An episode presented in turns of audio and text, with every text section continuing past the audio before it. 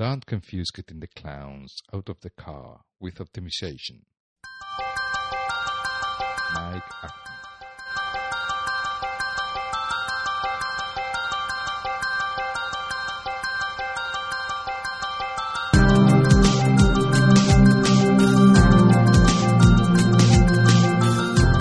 Estás escuchando We Developers, el programa hecho por desarrolladores para desarrolladores, donde hablaremos lenguajes, frameworks, herramientas, tecnología y todas las demás cosas que hacen tan apasionante el mundo del desarrollo de software.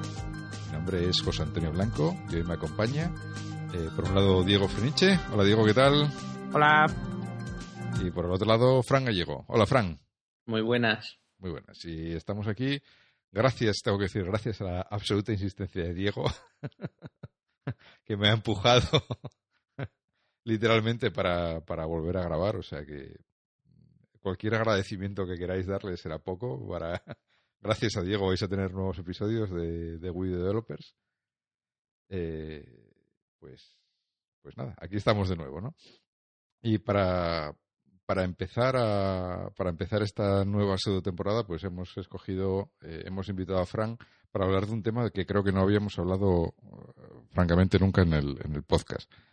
Es, eh, bueno, hablar un poco de retroinformática, ¿no? Y, y cómo Fran usa la, la, retroinformática en su día a día. De hecho, vamos a hablar de, de, una máquina que ya tiene sus añitos, ¿verdad? Vamos a hablar del Astra CPC. Ahora todo el mundo de rodillas. Cuando no, Astra CPC, ¿no? Todo el mundo genuflexión. Ahora mismo. Bueno, habrá, habrá gente que diga. reverencia. Sí, habrá, habrá, gente que diga del Astraz qué. Sí, bueno, bueno habrá, es... habrá, otra gente que esté diciendo, pero ah, el Spectrum era mejor. y Sí, sí, pero ahora vamos a hablar del Astra. Sí, o sea, sí. Lo, yo, tenía como, yo tenía Commodore 64. yo, yo los tengo todos aquí ahora, pero, pero ahora vamos a hablar del Astra. Entonces, si vamos a rememorar un poco los años 80, mediados de los 80, principios de los 90, eh, del siglo pasado, y, y hablar de, de, de, esta máquina que, que, bueno, que fue en su momento fue eh, bastante o muy popular, ¿no? ¿no? Aquí en Europa, por lo menos, yo creo que fue tan popular eh, como el como el Spectrum, ¿no? Como el ZX Spectrum, el Commodore Aquí en Europa quizás, en Alemania sí, pero en el resto no, no tanto, pero digamos que fueron los dos ordenadores domésticos casi que más, más fuerte pegaron, ¿no? Depende de las zonas. Un poco en, en Francia, en Inglaterra y España, quizá fueron las, las que más pegó Amstrad, sobre todo en Francia, que pegó muy fuerte. En Inglaterra también. En España era, era más común el Spectrum, más que nada por una cuestión, me imagino que de precio, porque valiendo, eh, según los casos, hasta un cuarto de lo que valía el Amstrad, obviamente sin monitor. Eh, en aquella época, pues hombre, la gente no estaba como para tirar dinero y es más normal que, que a la gente más corriente el, le llegase el Spectrum y no, y no el Amstrad o el Commodore, que también valía una pasta sin monitor. Entonces, bueno, supongo que son otros factores más allá de, la, de, que haya que comparar calidad de máquina o no, pero sí que es verdad que Amstrad en España pues sería como el segundo más popular por número de ventas después de Spectrum. Eh, me gustaría aquí meter una cuña rápida para todos los que están escuchando a los abuelos cebolleta y nacieron después de los 90 y no saben de qué estamos hablando, eh, un ordenador de este tipo, o sea, un micro de los 80, era, lo podrías comparar hoy día como a una Raspberry Pi, en el sentido de que era un ordenador que se conectaba a una tele o a un monitor que fabricaba el mismo fabricante que hacía el ordenador. Y el ordenador era un todo en uno, o sea, teclado, CPU, memoria, todo iba dentro de, de una unidad. Y algunos de estos modelos, como en el caso del Astra, también tenían el almacenamiento integrado todo en un teclado, ¿no? En una sola carcasa que el almacenamiento podían ser cintas de caseo o discos de 3 pulgadas, pero bueno, eso ya, eso ya es otra cosa, ¿no? Simplemente para, para que tengan una idea del tipo de máquina de la que estamos hablando. O sea, son unas máquinas que, como después os comentará Fran, pues era, son muy potentes, vamos. Hoy día ya las ves y dices tú, Dios mío, ¿no? Y esto funcionaba. Los, los, sorprendentes hasta dónde se le saca potencia, que de eso también podemos hablar, pero vamos, la potencia, con decir que, que el Z80 es un micro de 8 bits y que va a 4 maravillosos megahercios, pues hombre, eh, no está nada mal, teniendo en cuenta que hoy en día los procesadores están un poquito por debajo de los 4 gigahercios por núcleo, solo estamos hablando de mil veces menos, básicamente. Por núcleo, porque ese tenía uno. Y, sí, sí. y ya está. y, da, gracias. Por llamarlo de alguna forma, ¿no? Sí, sí, y ya está. Sí, sí, es... es eh, mira, yo no desconocía el, dato de que fuera tan mucho más caro que el Spectrum, ¿no? Bueno, tiene lógica porque por lo menos el primer, el primer modelo de CPC que salió tenía un teclado normal, tenía la unidad de casete a un lado, ¿no? Había que conectarlo a un monitor. Mientras que un Spectrum, por ejemplo, pues era la, pastilla negra que conectabas a la tele, al casete que tuvieras por casa y ya estaba, ¿no?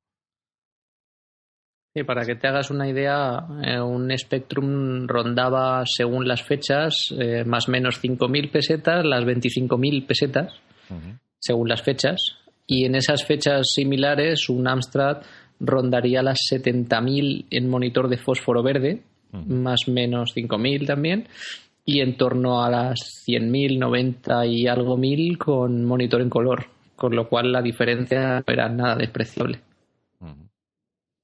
Hombre, es que hoy día estamos hablando de 150 euros, ¿no? A 400 aproximadamente y o, ya con todo a, a Tutiplén 600 euros. Hombre, es que era tenía muchas más cosas, claro, porque era la idea de tienes un ordenador, ¿no? Como para toda la familia y no tienes el lío de cable y eso era lo que te vendía lo que te vendía eh, Amstrad, ¿no? Un poco.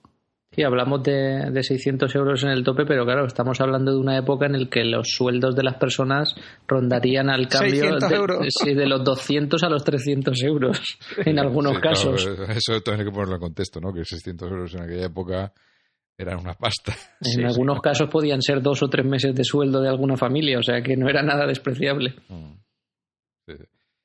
Eh, y bueno, respecto a la máquina en sí, lo que traía dentro, bueno, ya nos comentaste que tenía un Z80, ¿no? Un procesador Z80 que también fue muy, era, bueno, yo creo que ha sido uno de los procesadores más populares de, del, del mundo mundial, ¿no? El Z80 se, se ha utilizado Probablemente haya sido, sí, de los más populares. De hecho, a día de hoy se sigue usando. Me consta mm. que hay aplicaciones todavía que usan Z80, sobre todo por que es un procesador muy ultra conocido que tiene muchísimo software desarrollado y, que tiene una fiabilidad, en sitios de fiabilidad son, son muy usados todavía.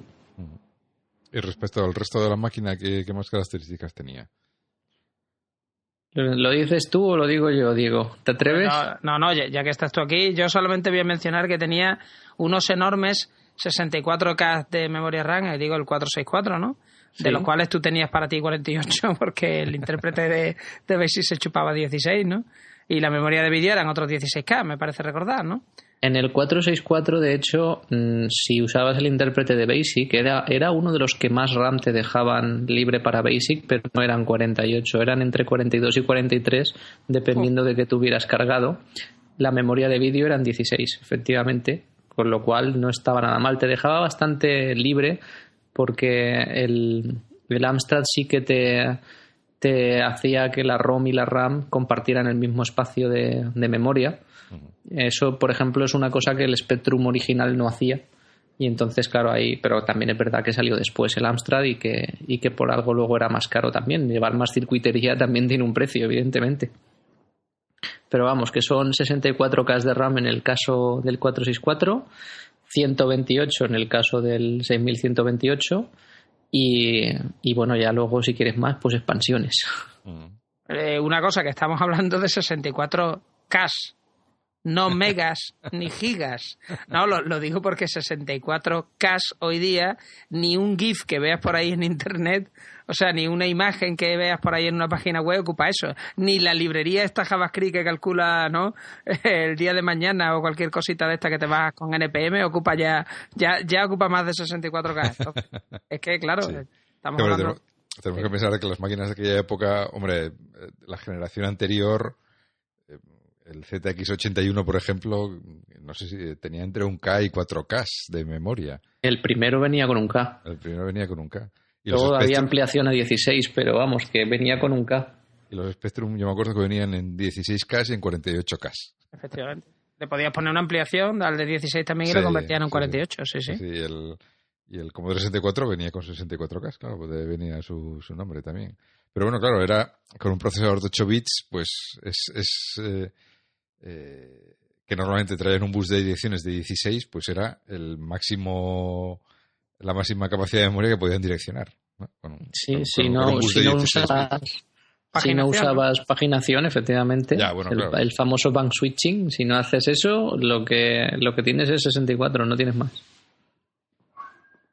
que básicamente explica lo que es la paginación, ya que estamos, ¿no?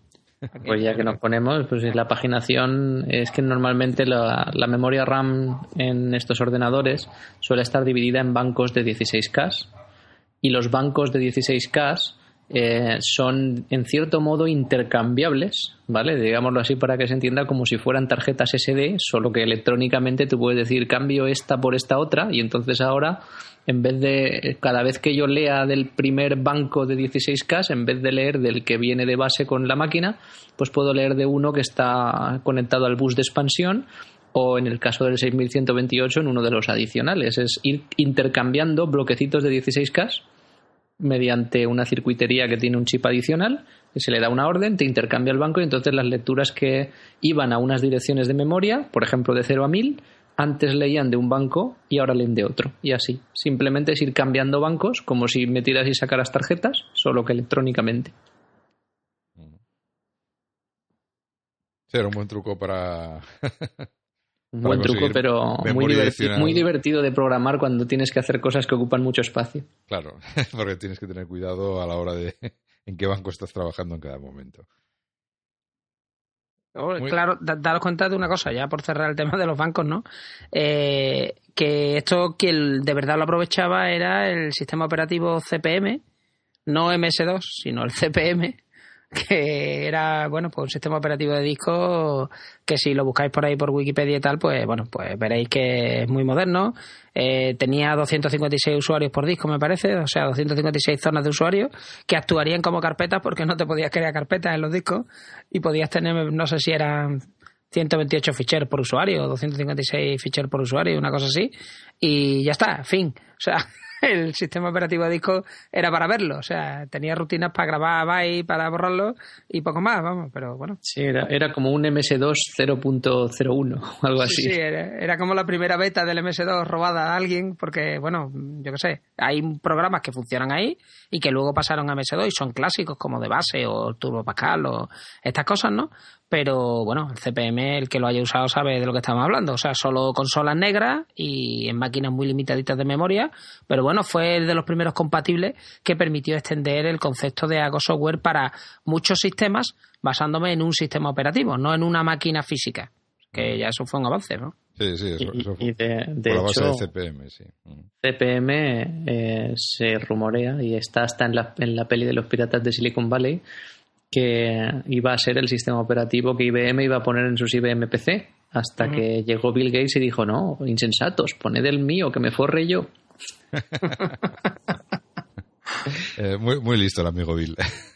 Fue muy listo en aquella época, porque por aquel entonces todavía no existía el concepto de propiedad intelectual del software y él fue, digamos, el precursor de ese concepto y con el que se forró, básicamente.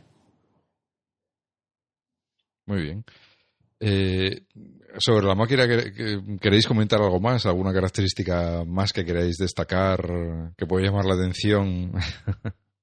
no sé, no sé qué queréis que hablamos de, que puede tener en los modos estándar de vídeo un máximo de 16 colores en una resolución maravillosa de 160 por 200 píxeles.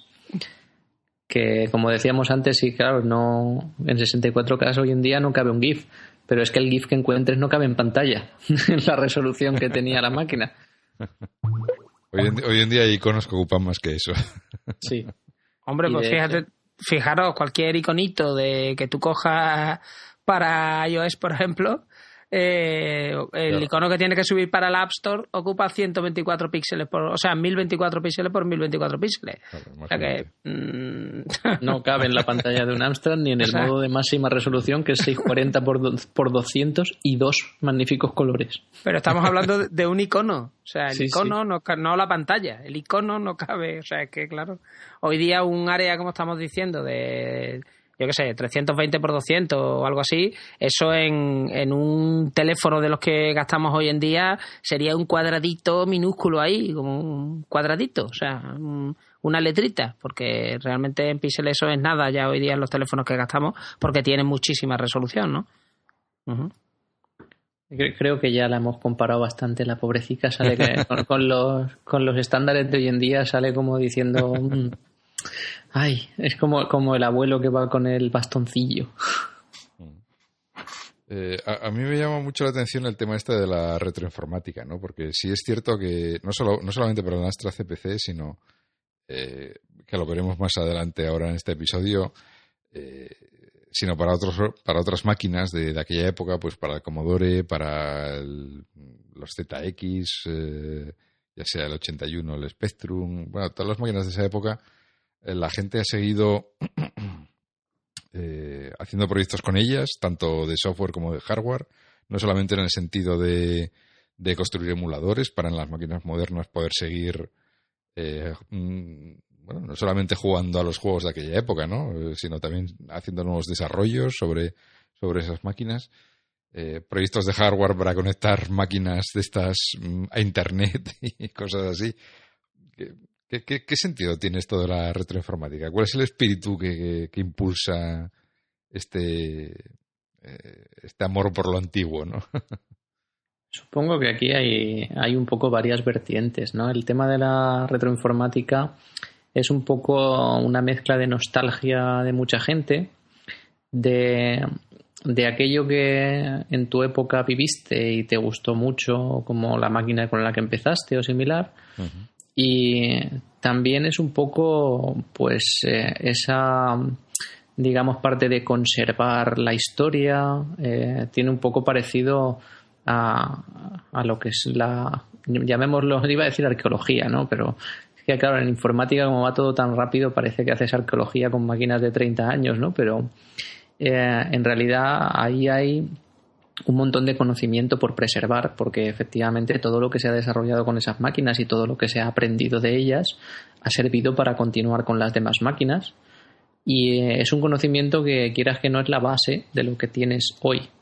Entonces, eh, ahí hay mucho que merece la pena preservar, estudiar, comprender, eh, para entender mejor lo que hay hoy. Exactamente igual que la historia te explica un poco eh, cómo has llegado a la situación actual de la sociedad.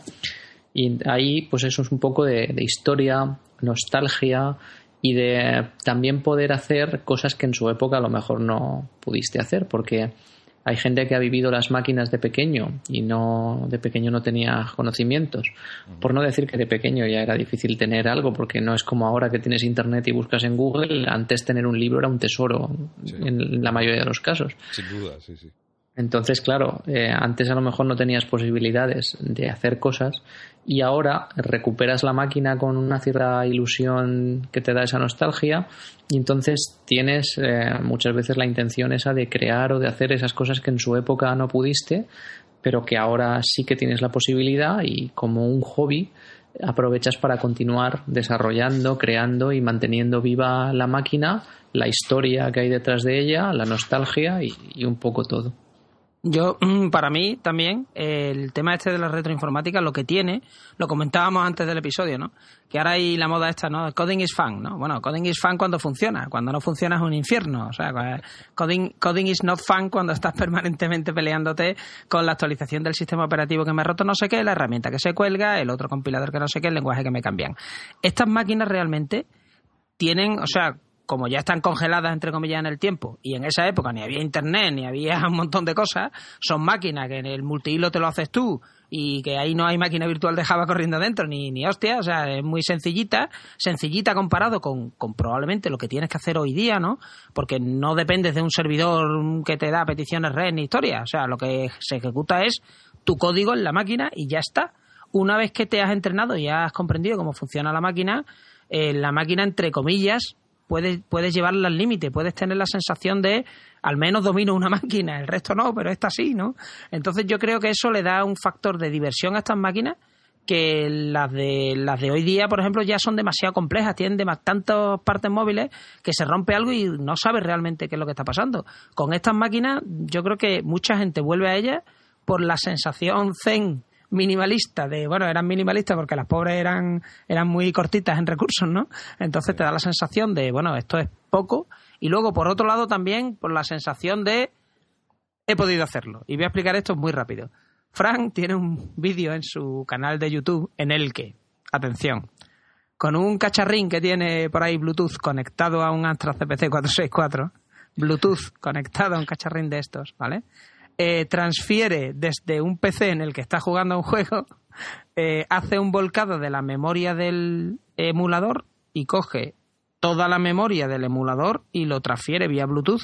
Recordad que estábamos hablando, niños, de 64K, entonces 64K por Bluetooth se transfieren instantáneamente y de pronto, claro, si tú vuelcas toda la memoria en una máquina real, pues el juego sigue por donde ibas en el emulador. Entonces, este tipo de cosas de puedo hacerlo, o sea, joder, cómo mola. O sea, he pasado la memoria completa de una máquina de un sitio, ¿no? O sea, por el aire aquí y luego está funcionando el Bluetooth en una máquina con cinta de cassette. O sea, es que esto es como, es como una locura. Yo creo que esas dos cosas, el control que puedes llegar a tener y, el poder hacer cosas que, que además las entiendes porque ya os digo, la máquina está como desnuda, ¿no? Está vacía de conceptos, tiene solamente los conceptos fundamentales, ¿no? Eso yo creo que engancha mucho. Desde luego que enganchar engancha una barbaridad. Y cuando haces por primera vez esas cosas, lo que te dice es la sensación de ¡guau! ¡Cómo mola! Acabo de poner lo que estaba en el emulador en la máquina real y sigue ejecutando como si tal cosa. es, una sensación como las primeras veces que descubres cosas nuevas, cuando ves por primera vez internet o cuando ves, yo que sé, por primera vez un, un sistema operativo con ventanas cuando no lo habías visto nunca. Claro, esto lo cuentas ahora y la gente ahora te puede mirar raro porque mis alumnos yo creo que han visto las ventanas desde que nacieron. Entonces, claro, tú dices, es como la primera vez que ves un sistema operativo de ventanas y dices, ah, pero de eso hay primera vez. Entonces, claro, o sea, es, es un poco extraño a veces, pero claro, los que hemos vivido esta época sabemos lo que decimos, claro, ves eso y, siempre vuelves un poco también a esa sensación que tenías cuando eras pequeño porque todo era nuevo. Es decir, cuando tenías un ordenador por primera vez, eh, no era como ahora, que es, lo normal, sino que entonces, aparte de ser en cierto modo un pequeño privilegiado, porque no todo el mundo los tenía, descubrías cosas que eran absolutamente nuevas. O sea, eso de poner un comando a una máquina y que haga cosas era como algo impresionante, era como ciencia ficción en aquella época. Y claro, o sea, eso hoy en día en parte, como dice Diego, con expandiendo la máquina, añadiéndole cosas, haciendo todo esto, redescubres un poco también esas sensaciones, es parte de la nostalgia. además yo creo que estas máquinas eh, todavía incluso hoy en día se les sigue sacando eh, jugo que en su día no se no se ha conseguido sacar del todo, ¿no? A mí me da, me da la impresión, por lo menos lo que he visto que se hace en otras eh, en otras máquinas, ¿no? Pues en el Commodore 64, por ejemplo, que todavía hoy en día siguen haciendo cosas que en su día hubieran sido completamente impensables y que a base de buscarle las vueltas a cómo funciona la máquina por dentro, cómo funcionan los chips que trae y tal, pues consiguen, no sé, hacer cosas aparentemente imposibles, ¿no?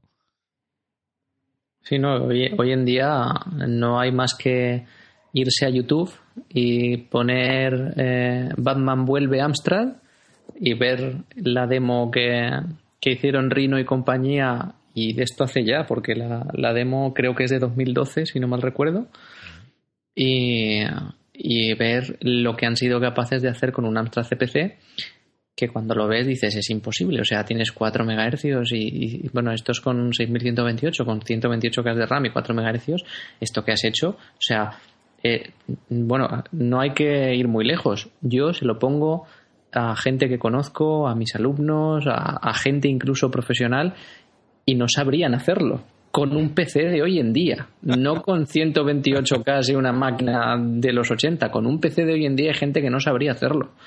Entonces, claro, sea, es, son cosas muy alucinantes hasta dónde se puede llegar. Claro que hoy se juega con ventaja, porque hoy en día eh, programar las máquinas y tener acceso a la información sobre ellas no es lo mismo que antes. Antes eh, los que eran eh, muy avezados probeteaban los chips por su cuenta y digamos que con una cierta ingeniería inversa descubrían que podían hacer cosas con algunos registros y con cosas y, dos o tres libros que tenían. Pero claro, hoy en día tienes todos los esquemáticos de la máquina, gente que te lo cuenta, código que hay en unos sitios y en otros y que puedes estudiar, te puedes bajar un juego de la época y desensamblarlo, ver el código, analizarlo, en fin, se pueden hacer muchas cosas que antes no se podía. con esas ventajas se puede hoy coger algo que parecía que estaba muy exprimido y darle otra vuelta de tuerca y después decir, oye, le he dado una vuelta de tuerca más de lo que antes había y me acabo de dar cuenta de que esto aguanta todavía siete u ocho vueltas más, o sea que nos hemos quedado cortos. Sí, sí, es justo a lo que me refería, ¿no? Que, parece mentira como a máquinas o Sí, a máquinas tan aparentemente tan limitadas, ¿no? En, velocidad de proceso, en capacidad de proceso, en memoria, etcétera, todavía se le puede seguir exprimiendo y dando una vuelta de tuerca más para que, para que hagan cosas que, sinceramente, a cualquier profesional que trabaje con cualquier otro tipo de máquina le parecería increíble, ¿no? Y es lo que tú dices, ¿no? Que, que a lo mejor ni siquiera sabría hacerlo con, con un ordenador moderno, ¿no?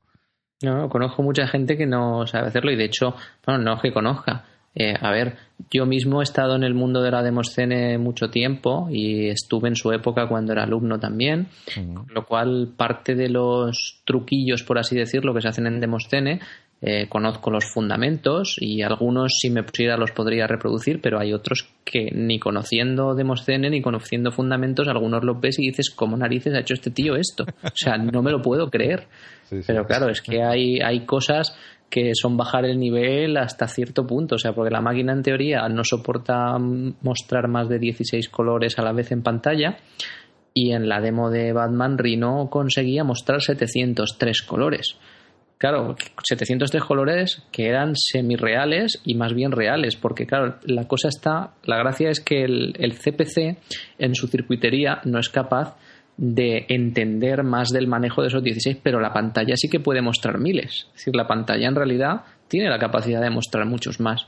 Entonces, todo es bajarte un poco a entender el estándar de funcionamiento de la pantalla y cómo tú puedes, manipulando la forma en que sale la señal desde el CPC, hacer que la pantalla, es decir, aquí estamos hablando ya de que tú no manipulas solo código, sino que entiendes el nivel físico de la pantalla y entonces dices, vale, pues si la pantalla resulta que para, para formar los colores usa el estándar PAL y tiene dispuestos así los píxeles de modo que el azul está arriba a la derecha, el verde está arriba a la izquierda y el rojo abajo en el centro, pues si, si, cada dos líneas hago un scroll de un píxel a la derecha y mezclo el verde que está a la izquierda de uno con el rojo que está a la derecha de otro, me sale otro color.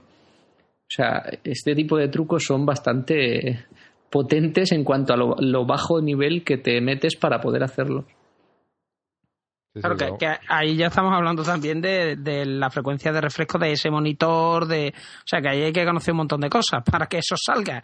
Quiero decir que esto, que no es programar eh, con una librería y decir, ponme RGB no sé qué. No, no, no, no. esto, es programar de, de, como hacen los hombres, de voy a entender el hardware y voy, y voy a irme hasta el más bajo nivel que pueda para hacer cosas que otros no han hecho. Eso es, es, de hombres. Bueno, yo, yo esto diría que es de locos, ¿no? Porque sea, sean hombres, hombres o mujeres, es de locos o locas, porque eh, hay que leerse muchos libros y entender muchas cosas y saber mucho para, para que eso funcione realmente, porque es muy difícil, o sea, es una cosa, eso, para gente, no para mí, o sea, para gente que sabe. Sí, es, es hilar extraordinariamente fino, ¿no? Yo lo que tú dices, pues saberse los timings de refresco del monitor y cada cuánto puedes interrumpir eso para mezclar la puedes mover un píxel para que no se note que lo has movido pero que se mezcle el color bueno eh, pero este, este tipo de cosas son lo que verdaderamente is fun, como decíamos antes, ¿no? Porque tú te lo pones porque quieres hacerlo. Es decir, no viene nadie que te obliga, sino que dices, yo quiero hacer más. Y entonces dices, voy a buscar por dónde puedo hacer más.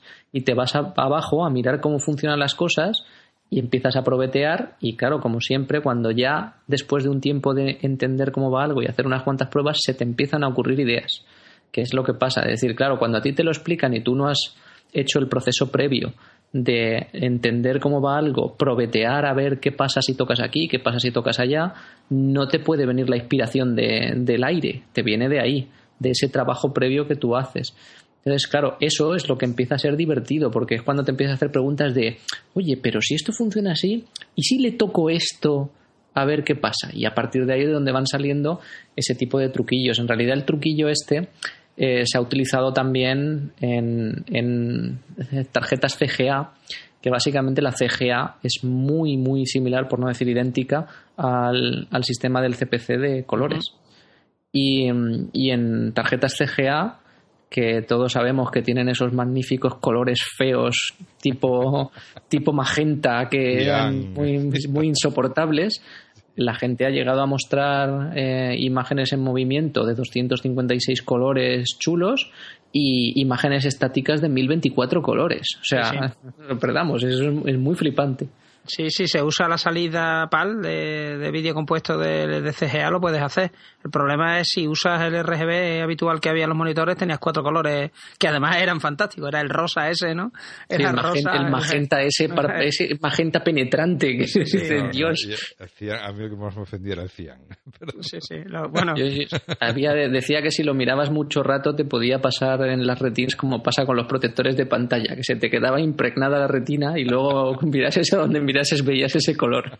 Sí, pero que también, si os dais cuenta, fue una época un tanto eh, se ve que los diseñadores de productos consumían mucho ácido o peyote o algo, porque eran pantallas fósforo naranja, fósforo verde, la, el cacharro este que tenía Nintendo, la Virtual Boy, con que era rojo, hay un rojo fosforescente que te dejaba ciego. Luego los del CGA con el cian y el pero esto, o sea, es que a nadie le regalaron unos lápices de estos de colores alpinos, o sea, cuando era...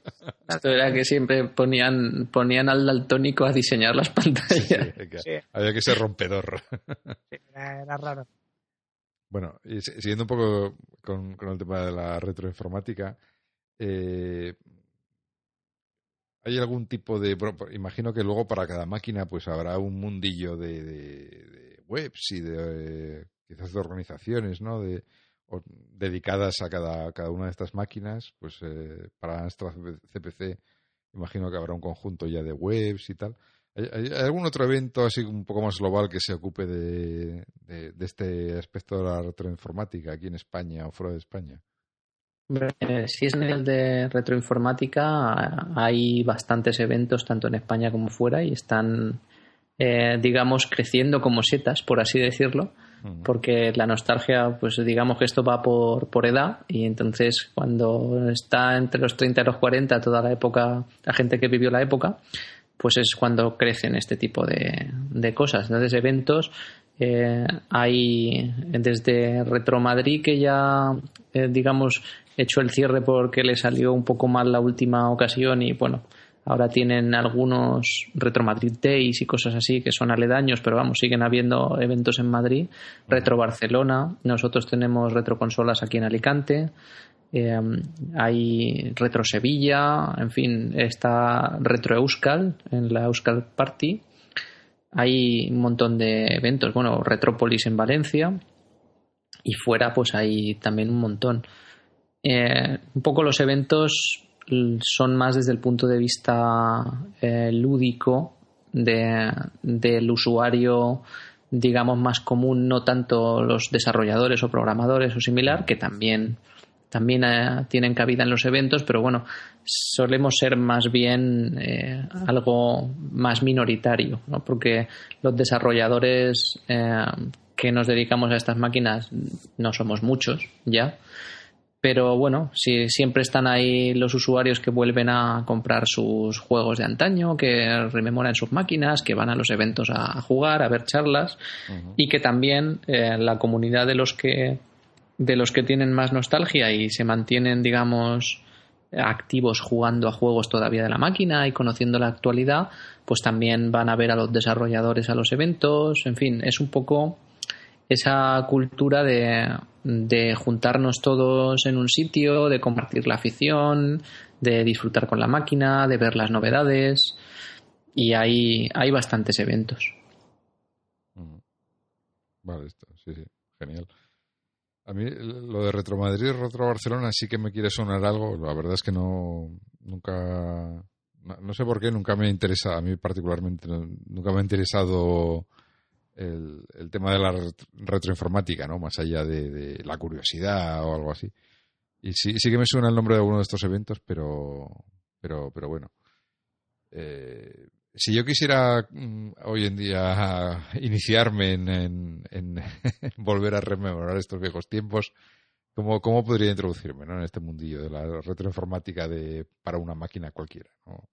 Si es, si es como usuario que vivió una máquina en su época y quiere rememorar y tal, yo creo que los eventos, eh, cualquiera que te pille cerca, siempre son una buena forma de empezar porque los eventos siempre es como todo, allí vas y hay mucha gente, compartes con ellos y eh, digamos que, te dan un chute de, de positividad, de, de optimismo, de, ganas de hacer cosas, de probarlo y también aprovechas de paso para conocer lo que la gente enseña, está haciendo, ver las máquinas montadas, ver la gente que se lleva hardware nuevo que se ha desarrollado, software nuevo, alguna charla, gente que está en el mundillo. Es un buen sitio donde puedes preguntar, conocer, ver.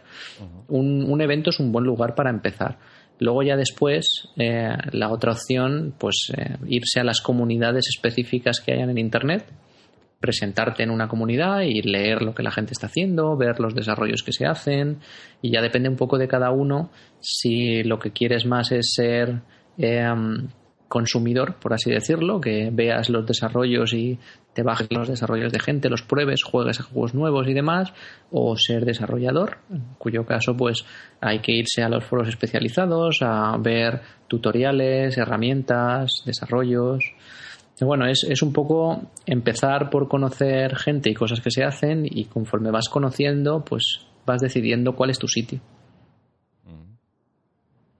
Bueno, es una buena forma de empezar, ¿no? Con...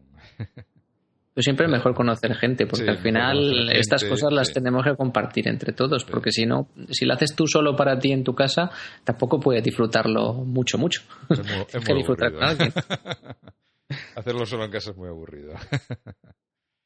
Bueno, y bueno, ahora me gustaría que nos contaras, eh, bueno, Diego, no sé si tú quieres no, alguna experiencia en este mundillo de, las de los eventos de retroinformática o...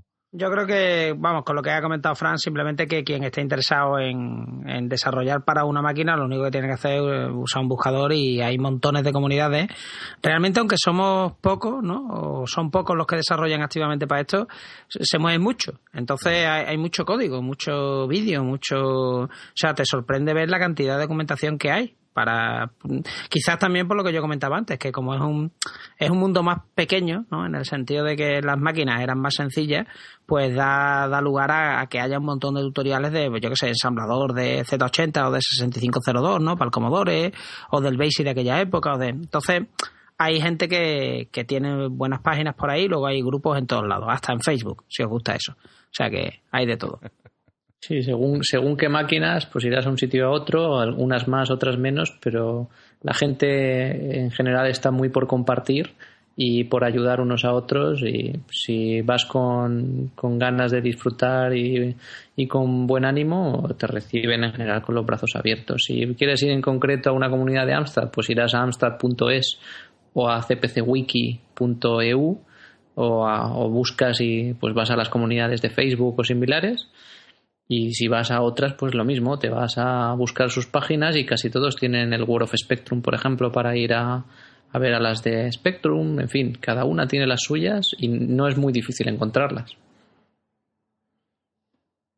Una, de las cosas que, porque bueno, cuando estuve leyendo para documentarme un poco sobre, sobre este tema, me dio por mirar un poco el ensamblador de Z80, ¿no? que es, una, es un tema que no había mirado jamás porque claro, nunca había tenido un Z80, entonces solo conocía el ensamblador del 6502 y me sorprendió lo distinto que era, ¿no? Porque Quiero decir, ¿cuántos registros de propósito general tiene un Z80?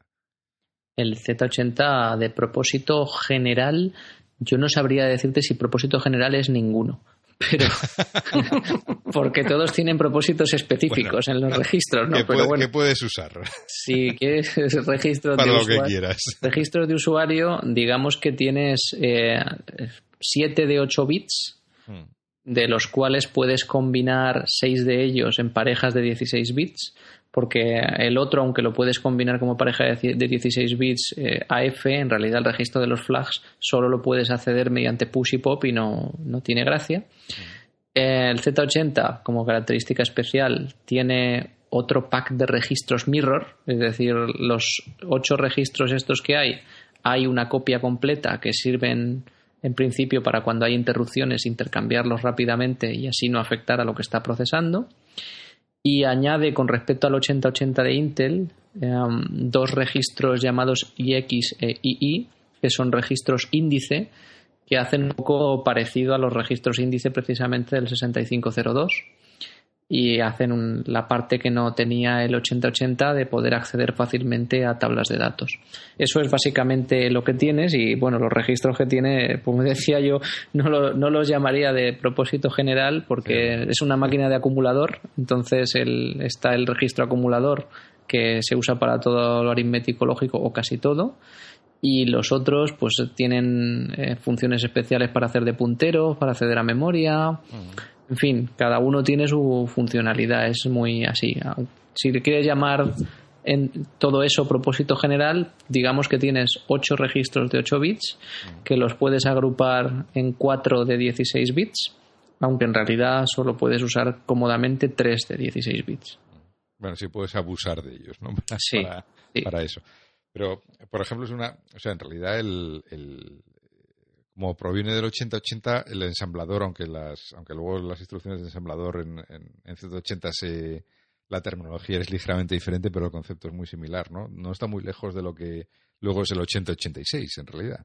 No, no, de hecho es, es un antecesor porque claro, el Z80 hay que recordar que Zilog fue una compañía que se fundó con ex ingenieros de Intel que se habían ido de la propia Intel. Y el Z80, eh, digamos que parte de su éxito es el que lo hicieron compatible al nivel binario con el 8080. Es decir, Un, un binario de 8080 se ejecuta en Z80 sin ningún problema. eh, y lo que hicieron fue, digamos, extender las capacidades del 8080 para que pudiera hacer un poco más allá. Entonces, eso fue, digamos, el éxito del Z80. Estos ingenieros pensaban que se podía hacer mejor, lo hicieron, lo demostraron y, el Z80 llegó bastante lejos. Y evidentemente, como Intel siguió en una línea similar de ensamblador con el 8080 en adelante a los, a los 8086 y similares, por eso el ensamblador de Z80 se parece bastante no tampoco es que sea igual, ¿no? Pero se parece mucho al ensamblador de 8086. Sí, sí, es una cosa que me sorprendido bastante.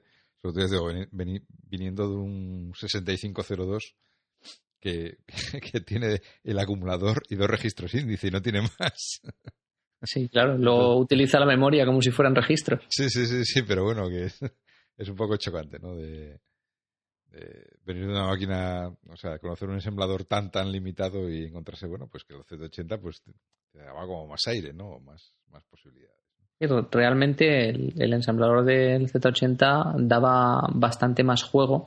Lo que pasa es que yo considero desde mi punto de vista que el 6502 tiene un, meti- un mérito tremendo el desarrollo del propio procesador, el cómo hacer un procesador eh, tan barato en aquella época, que fue la gracia que tuvo el 6502, el, el cómo los procesadores se vendían en, el 800 dólares, 1000 dólares, 2000 dólares un procesador, Sí. Y llegaron ellos y dijeron, no, 20 dólares. Hacemos el procesador a a 20 dólares. Y claro, los demás flipaban en colores. Pero claro, ahí está la gracia de cómo simplificar al mínimo las, Sí. eh, las capacidades del procesador para seguir siendo funcional, pero que el coste sea reducido. Y, y aún así poder hacer con él cualquier cosa. Y de hecho, es más, eh, es la base el 6502 de las actuales arquitecturas RISC de los ARM. Sí. Sí, además el 6502, por ejemplo, yo recuerdo que, o sea, registros pocos, pero modos de direccionamiento los que quisieras, vamos, o sea. Eso no, no tenía ningún problema. es, es, la, es la base un poco de, de, las arquitecturas RIS, que es un conjunto de instrucciones reducido, pero todas completamente funcionales con todo tipo de modos y formas de direccionamiento. Bueno, ahora que ya hemos llegado a hablar de ensamblador y este tipo de cosas, ahora sí, ahora sí, ahora sí, me gustaría que nos contaras un poco qué es lo que haces tú con el, con el CPC. Cuéntanos, cuéntanos qué haces tú con el CPC en tu día a día. Estamos hablando de, de qué hago con él en clase de informática. Eso es. Pues mira, el, lo que hago con el CPC viene de hace eh, casi cuatro años, porque llevo, llevo ya más de diez años dando clase en ingeniería en informática y doy clase de razonamiento automático que es, ahora mismo es una asignatura optativa de itinerario en cuarto de ingeniería informática. Y mm, me fui dando cuenta, con el paso del tiempo, que los alumnos cada vez eh, programaban peor.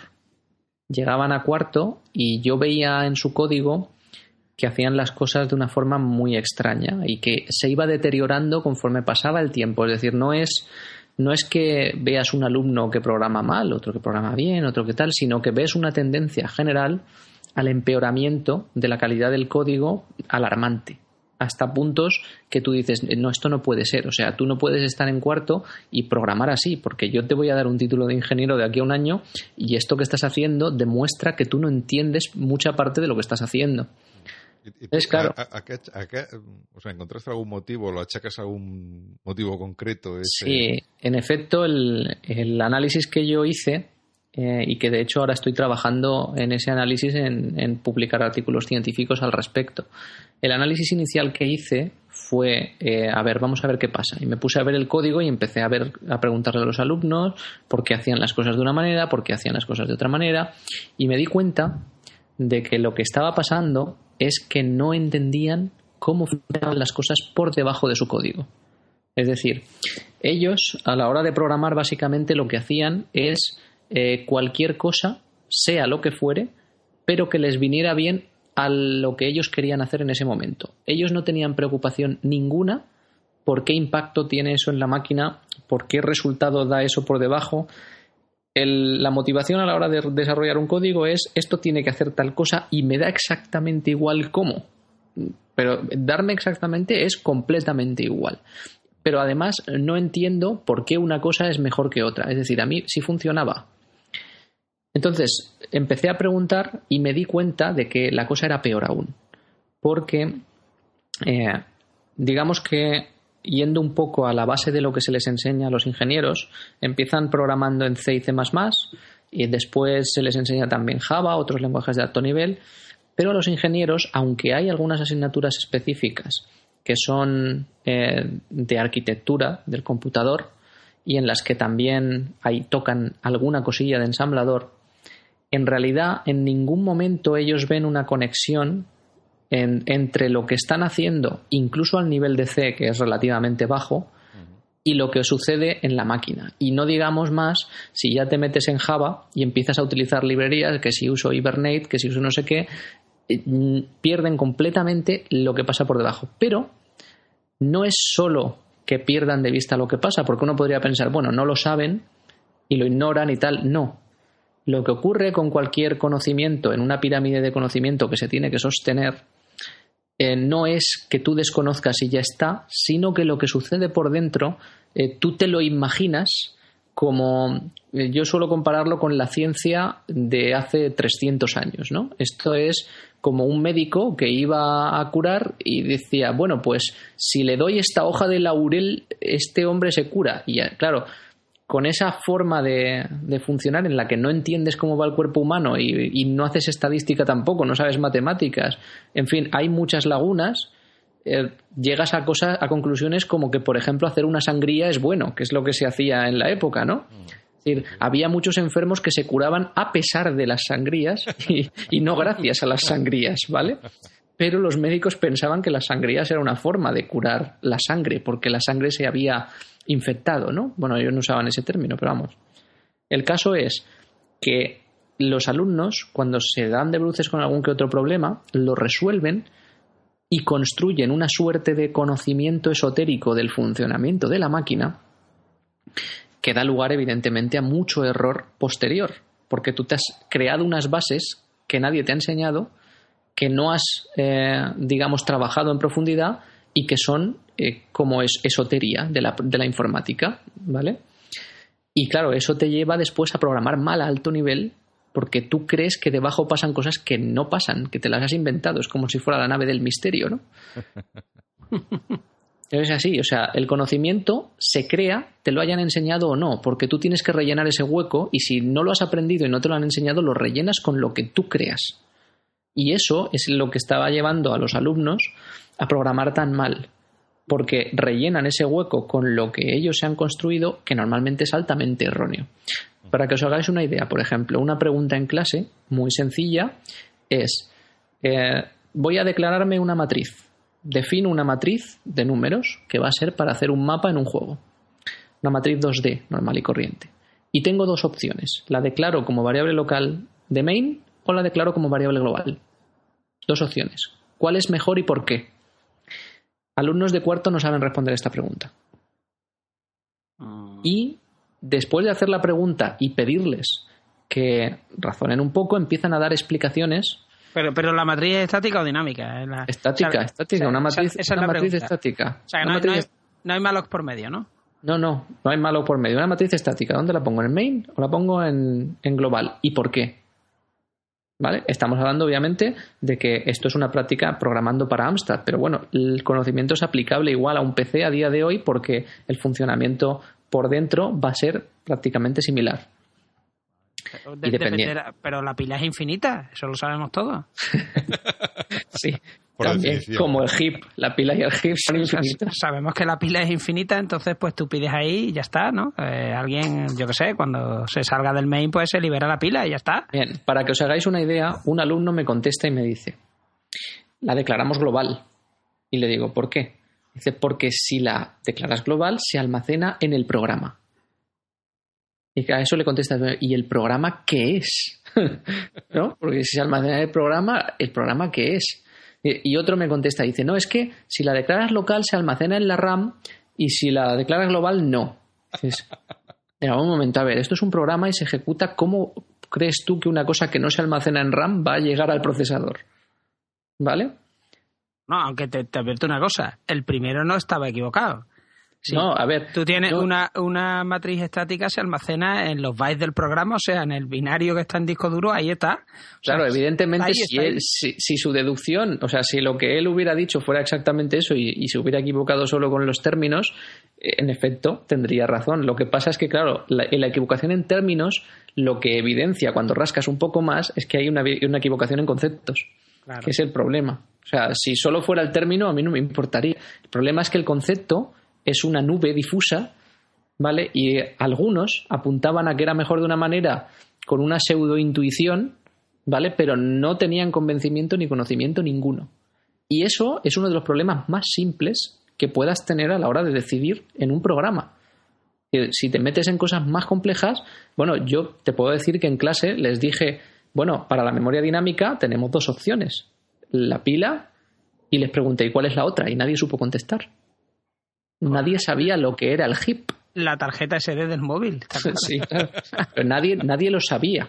Sí. Y no lo sabía no porque no lo usen, sino porque nunca bajan al concepto y no se les explica en detalle, no hay, no hay nadie que les elabore un... A ver, vamos, señores, vamos a entender cómo funciona la memoria dinámica, por qué se le llama dinámica, qué ocurre cuando reservas, qué pasa. Nadie lo sabe.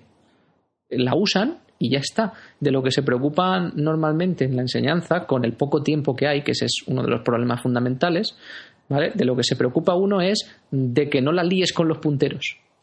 Pero claro, al final te encuentras que estás en cuarto y la gente verdaderamente cree que entiende los punteros y no los entiende. Porque no los está usando de verdad. Entonces, todos esos conceptos acumulados generan un- unas arenas movedizas tremendas sobre las que, claro, cuando vas a construir un edificio es imposible que se sostenga.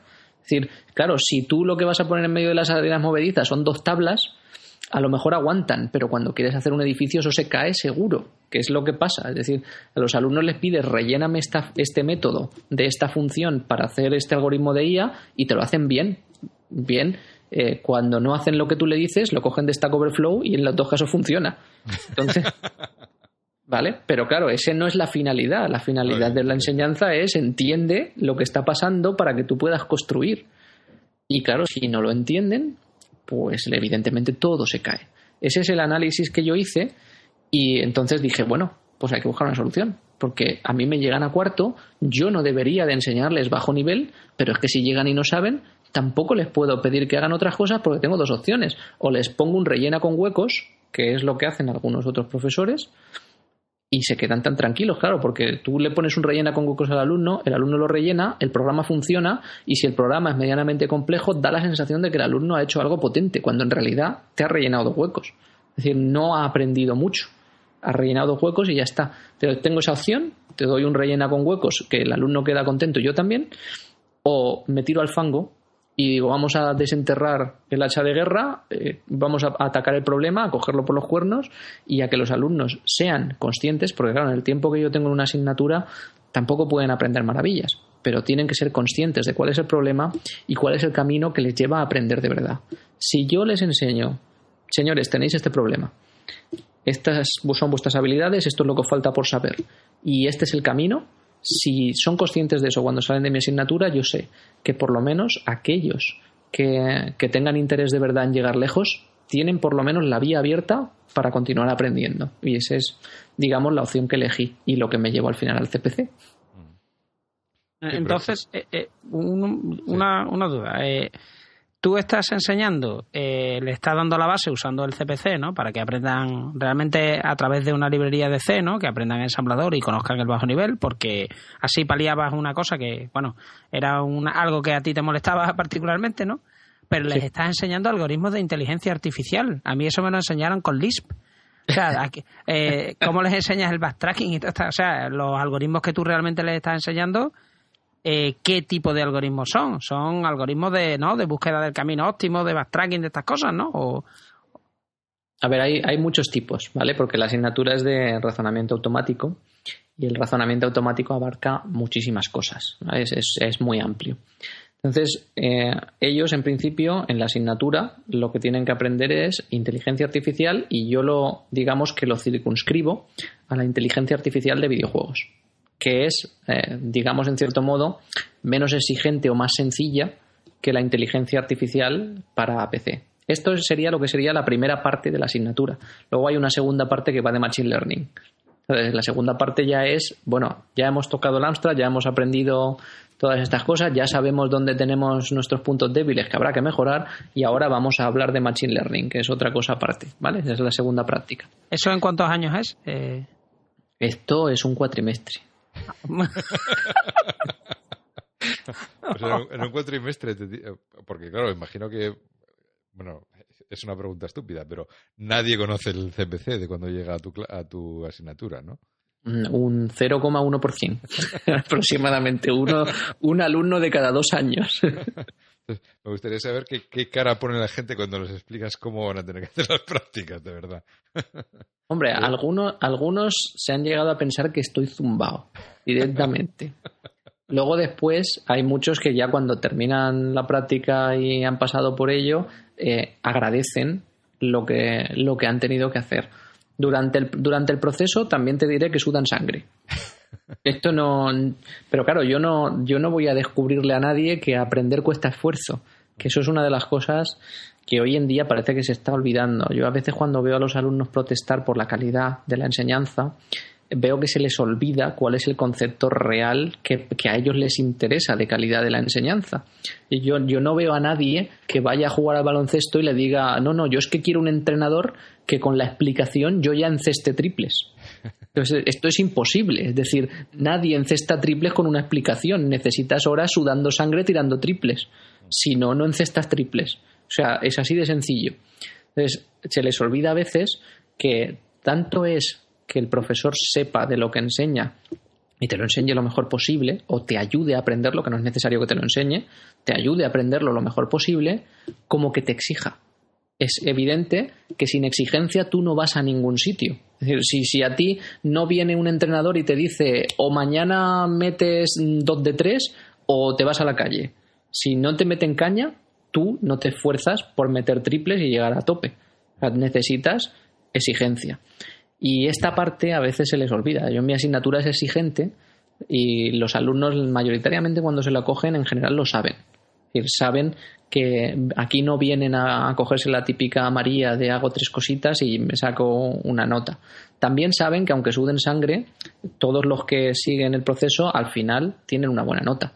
También. Pero claro, es que te la has merecido. Tú has, trabajado mucho. ¿Vale? Entonces, yo creo que, bueno, las cosas son un poco así. Eh, hay mucho contenido en la asignatura, hay mucha exigencia. El que viene sabe que va a sudar sangre y alguno que ha venido, el año pasado vino uno particularmente que cuando hice la presentación dijo, yo me voy.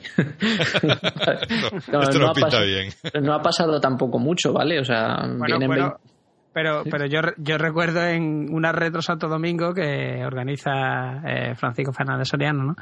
Eh, eh, los chavales que tú llevaste ¿no? a hacer una demostración de lo que habían hecho en el CPC y los juegos, explicaban de esta manera cuando abrieron la primera vez un programa de estos para un Pro Tracker, de estos, para editar la música. ¿no? Dice, yo abro el programa y, de pronto allí el ratón no funciona, esto solo se maneja con el teclado, nothing to see here, lo cerré y me fui, porque eh, era la sensación de impotencia total de, bueno, pero ¿esto qué es? O sea, esto, esto es muy raro todo, ¿no? Muy, muy feo, muy... Aquí, aquí no hay ratón, esto no... ¿Dónde están los menús? No hay nada, o sea... Sí, sí. el, el, Nothing to Do Here fue muy, muy, muy claro. Sí, sí. No, pero la verdad es que está bien porque muchos de estos alumnos que pasan por, por esta experiencia, luego después, en años siguientes, vuelven. Es decir, continúan participando en el concurso que hablaremos después de Amstrad que organizo yo para que se motiven y tal, y continúan desarrollando cosas para Amstrad CPC porque entienden que verdaderamente eso que yo les dije de aquí tenéis unas lagunas importantes que os impiden llegar a lo más alto y que debes cubrir cuanto antes, tienen un camino para poder cubrirlo que es seguir trabajando en el bajo nivel, entenderlo mejor, pasar por una máquina y llegar a un punto de dominio más o menos adecuado y luego eh, si quieres continuar, continuar por más máquinas, que máquinas hay un montón, el Amstrad es una de ellas, te puede servir para empezar, pero evidentemente no para terminar. Es decir, con una cosa empiezas y para llegar a entender mucho las cosas y dominarlas, tienes que trabajar mucho y seguir por muchas máquinas. Eh, me, gustaría preguntar una cosa también aquí y es eh, los algoritmos que, de los que estamos hablando de inteligencia artificial, que tú dices que son un subconjunto y son la parte sencilla, eh, sencilla, entre comillas, de inteligencia artificial. Digo para que quien nos está escuchando se haga una idea. Eh, son algoritmos que, por ejemplo, hacen que si tu muñequito se mueve por una caverna oscura en un videojuego y resulta que tus enemigos, ¿no? que están sueltos por la caverna, tienen una zona visual en la que te ven, solamente te ven cuando tú entras en esa zona, o que los enemigos se puedan comunicar unos a otros que te ven y sean inteligentes a la hora de perseguirte o cortarte la ruta de escape. Eh, si esos son los algoritmos sencillos de inteligencia artificial, quiero darme de baja de este oficio. sí, son los sencillos de inteligencia artificial porque es la parte que se llama inteligencia artificial diseñada, que básicamente es eh, tú, como diseñador, decides cómo se va a comportar la inteligencia artificial, la diseñas y luego la programas. Entonces ahí no hay la parte que es la parte realmente compleja de la inteligencia artificial, que es el aprendizaje. El, Machine Learning, que es lo que viene en la segunda parte, es la parte compleja. Y de hecho, cualquier alumno que haya pasado por ahí te lo puede decir. En el Amstrad CPC lo complejo no son los algoritmos de IA. Lo complejo es implementarlos en el CPC. Es decir, eh, al final, eh, el CPC cubre una parte que hasta que no estaba el CPC era difícil cubrir. Y es, yo te pido a ti que, hagas un juego y que le pongas, por ejemplo, pathfinding o que le pongas sensores a los personajes como la visión, el oído, eh, como en el que vistes tú, por ejemplo, allí, le había, habían hecho ecolocación para los, para los murciélagos, habían simulado la ecolocación. Entonces, son distintas cosas que tú simulas, pero claro, si lo haces en PC, hoy en día tú te vas a los libros, te vas a, bueno, a los libros, si, si quieres ir a los libros, pero te vas a Stack Overflow y hay algunos que ya están hechos. Eh, llegas, copias, pegas, modificas y ya lo tienes hecho. ¿Vale? Pero si lo haces en el CPC, eso no funciona. De hecho, yo recuerdo una, precisamente con los alumnos que tú mencionabas, recuerdo una anécdota que mm, empezaron las prácticas y a la primera semana, llevaban una semana de clase, me viene uno y me dice, ya tengo el pathfinding hecho y funciona. La primera semana, ¿eh? Digo, ah, muy bien, muy rápido, muy guay. A ver, enséñamelo. Me dice, y es, es rapidísimo. Digo, así. ¿Ah, dice, sí, sí, es muy rápido, solo tarda 0,9 segundos. Digo, ah, eso es muy rápido. Me dice, sí, sí, es rapidísimo, claro, es casi instantáneo. Digo, no está mal. Te sobran 0,1 segundos para renderizar 25 frames para que pueda ir más o menos bien. y entonces, claro, me miró así con cara de, ah, pues igual no es tan rápido. Digo, no, no, no es muy rápido, ¿no? Tú crees que es rápido, pero es que esto tiene que funcionar en un juego, amigo, ¿sabes? Bueno, y eso que el chaval no sabía que estaba en los dos meses de la parte fácil, que es hacer en ensamblador los algoritmos de IA. Después le vienen los dos meses difíciles, que es lo de Machine Learning. O sea que. Sí, sí. no, créeme, que de estas anécdotas han habido varias. Y en realidad, eh, la parte difícil es ellos cuando ya tienen eh, diseñado su juego y su IA se tienen que ir a ver los algoritmos como son y luego tienen que hacer su propia interpretación del, algoritmo y su, y su implementación que va a ser reducida en un CPC. Eso hace que usen algo que no están acostumbrados a usar en la carrera, que es su propia creatividad. Es decir, aquí yo no puedo meter un pathfinding porque tarda un segundo si meto el pathfinding y tarda un segundo, mi juego no va, a no ser que lo midamos en segundos por fotograma en vez de fotogramas por segundo. ¿Vale? Entonces, claro, el pathfinding así no va. Hay que hacer otra cosa. El algoritmo estándar empecé de puta madre, pero aquí no. Entonces, ahora a ver, ya sé cómo es el algoritmo estándar, ya sé lo que quiero conseguir, a ver cómo optimizo y cómo desarrollo mi propio pathfinding, cuando se trate de pathfinding, para que en CPC haga lo que tiene que hacer, pero no consuma esta cantidad desorbitada de recursos. Y ahí es donde empieza lo realmente bueno, porque ahí hacen lo que, en mi opinión, tienen que hacer, que es pensar, diseñar, probar, experimentar, analizar y entender. Que eso es lo que un buen desarrollador tiene que saber hacer. Y que cuando tú le dices a alguien, haz esto, que lo vas a un libro y te dice, copia este código y modifica, pues no estás haciendo, básicamente. O sea que uno, de los motivos, entiendo yo, eh, y tú me corriges, para escoger el CPC como herramienta de desarrollo, entiendo que por un lado era porque era una máquina, digamos, autocontenida, ¿no? Que te permitía desarrollar esos videojuegos de como prácticas de, digamos, en un solo entorno, sin más dependencias externas y tal. Pero también te ayuda a evitar que la gente vaya a buscar ayuda externa, ¿no? Para, para hacer este tipo de cosas, ¿no? Evidentemente, en, esta Stack Overflow no vas a encontrar mucho sobre, sobre CPC. A mí, a mí no me gusta la palabra evitar en este contexto, ¿no? Porque, bueno, suena como a que estoy tratando de, como cuando intentas que no se copien, ¿no? Pero en realidad a mí me gusta más el punto de vista en el que, en cierto modo, incentivas o presionas, si lo quieres ver así, para que usen lo que tienen que usar, que es su propio cerebro, sus propios recursos, su propia creatividad y que hagan lo que tienen que hacer, que es pensar, diseñar, rediseñar, reimplementar, probar y ser ellos, porque están tan bien mal acostumbrados porque el sistema de enseñanza ha derivado en, en un punto en el que da la sensación de que los alumnos tienen que hacerlo bien. La enseñanza no puede funcionar si yo te pido a ti que hagas las cosas bien a la primera esto yo se lo digo a los alumnos constantemente. Tú no puedes hacer las cosas bien a la primera porque no sabes. Es decir, si la haces bien a la primera es porque ya sabes. Si no, no lo puedes hacer bien a la primera. Entonces la enseñanza lo que trata de decirte es, mira, se hace así y tú lo replicas. Pero alguien que le dice se hace así y tú lo replicas, le has quitado de golpe todo lo que verdaderamente lleva eso de aprendizaje. Porque para que eso se haga así bien, hay muchas cosas que se han hecho mal. Y cuando tú las has hecho mal, sabes por qué eso que te estoy dando está bien. Si no, no tienes ni idea, ni idea de por qué eso está bien. Entonces, yo prefiero que los alumnos se estrellen varias veces, controladamente, ¿vale? No, no que se maten, pero que, que sí que se estrellen, yo les hago consciente de ellos al principio y digo, ojo, que cuando lo implementéis la primera vez va a ir mal, no lo vais a hacer bien a la primera. Tenéis que destinar el tiempo a hacerlo, analizarlo, rehacerlo, porque ese es el aprendizaje. Y aquí tienen que hacer eso. Y eso, si se incentiva de una manera como es usando el CPC, como podría ser cualquier otra, yo creo que es el, camino correcto para que ellos desarrollen sus habilidades. Sí, sí, no, bueno, yo lo decía en ese sentido. No, no, no a ver, sé que, no lo decías peyorativo. vamos, porque copiar, se pueden copiar, quiero decir. Eh, pero sí en el sentido de obligarles un poco a utilizar el cerebro, ¿no? que al final es lo, es lo importante. Yo, yo, sé que no lo decías peyorativo, pero, pero vamos, era por matizar simplemente. Sí, sí, sí, perfecto, perfecto. Eh, oye, por curiosidad, en la segunda parte, en la parte, en las dos, en la segunda parte complicada, en, lo de, en, la parte de machine learning, ¿qué es lo que eh, lo que hacéis?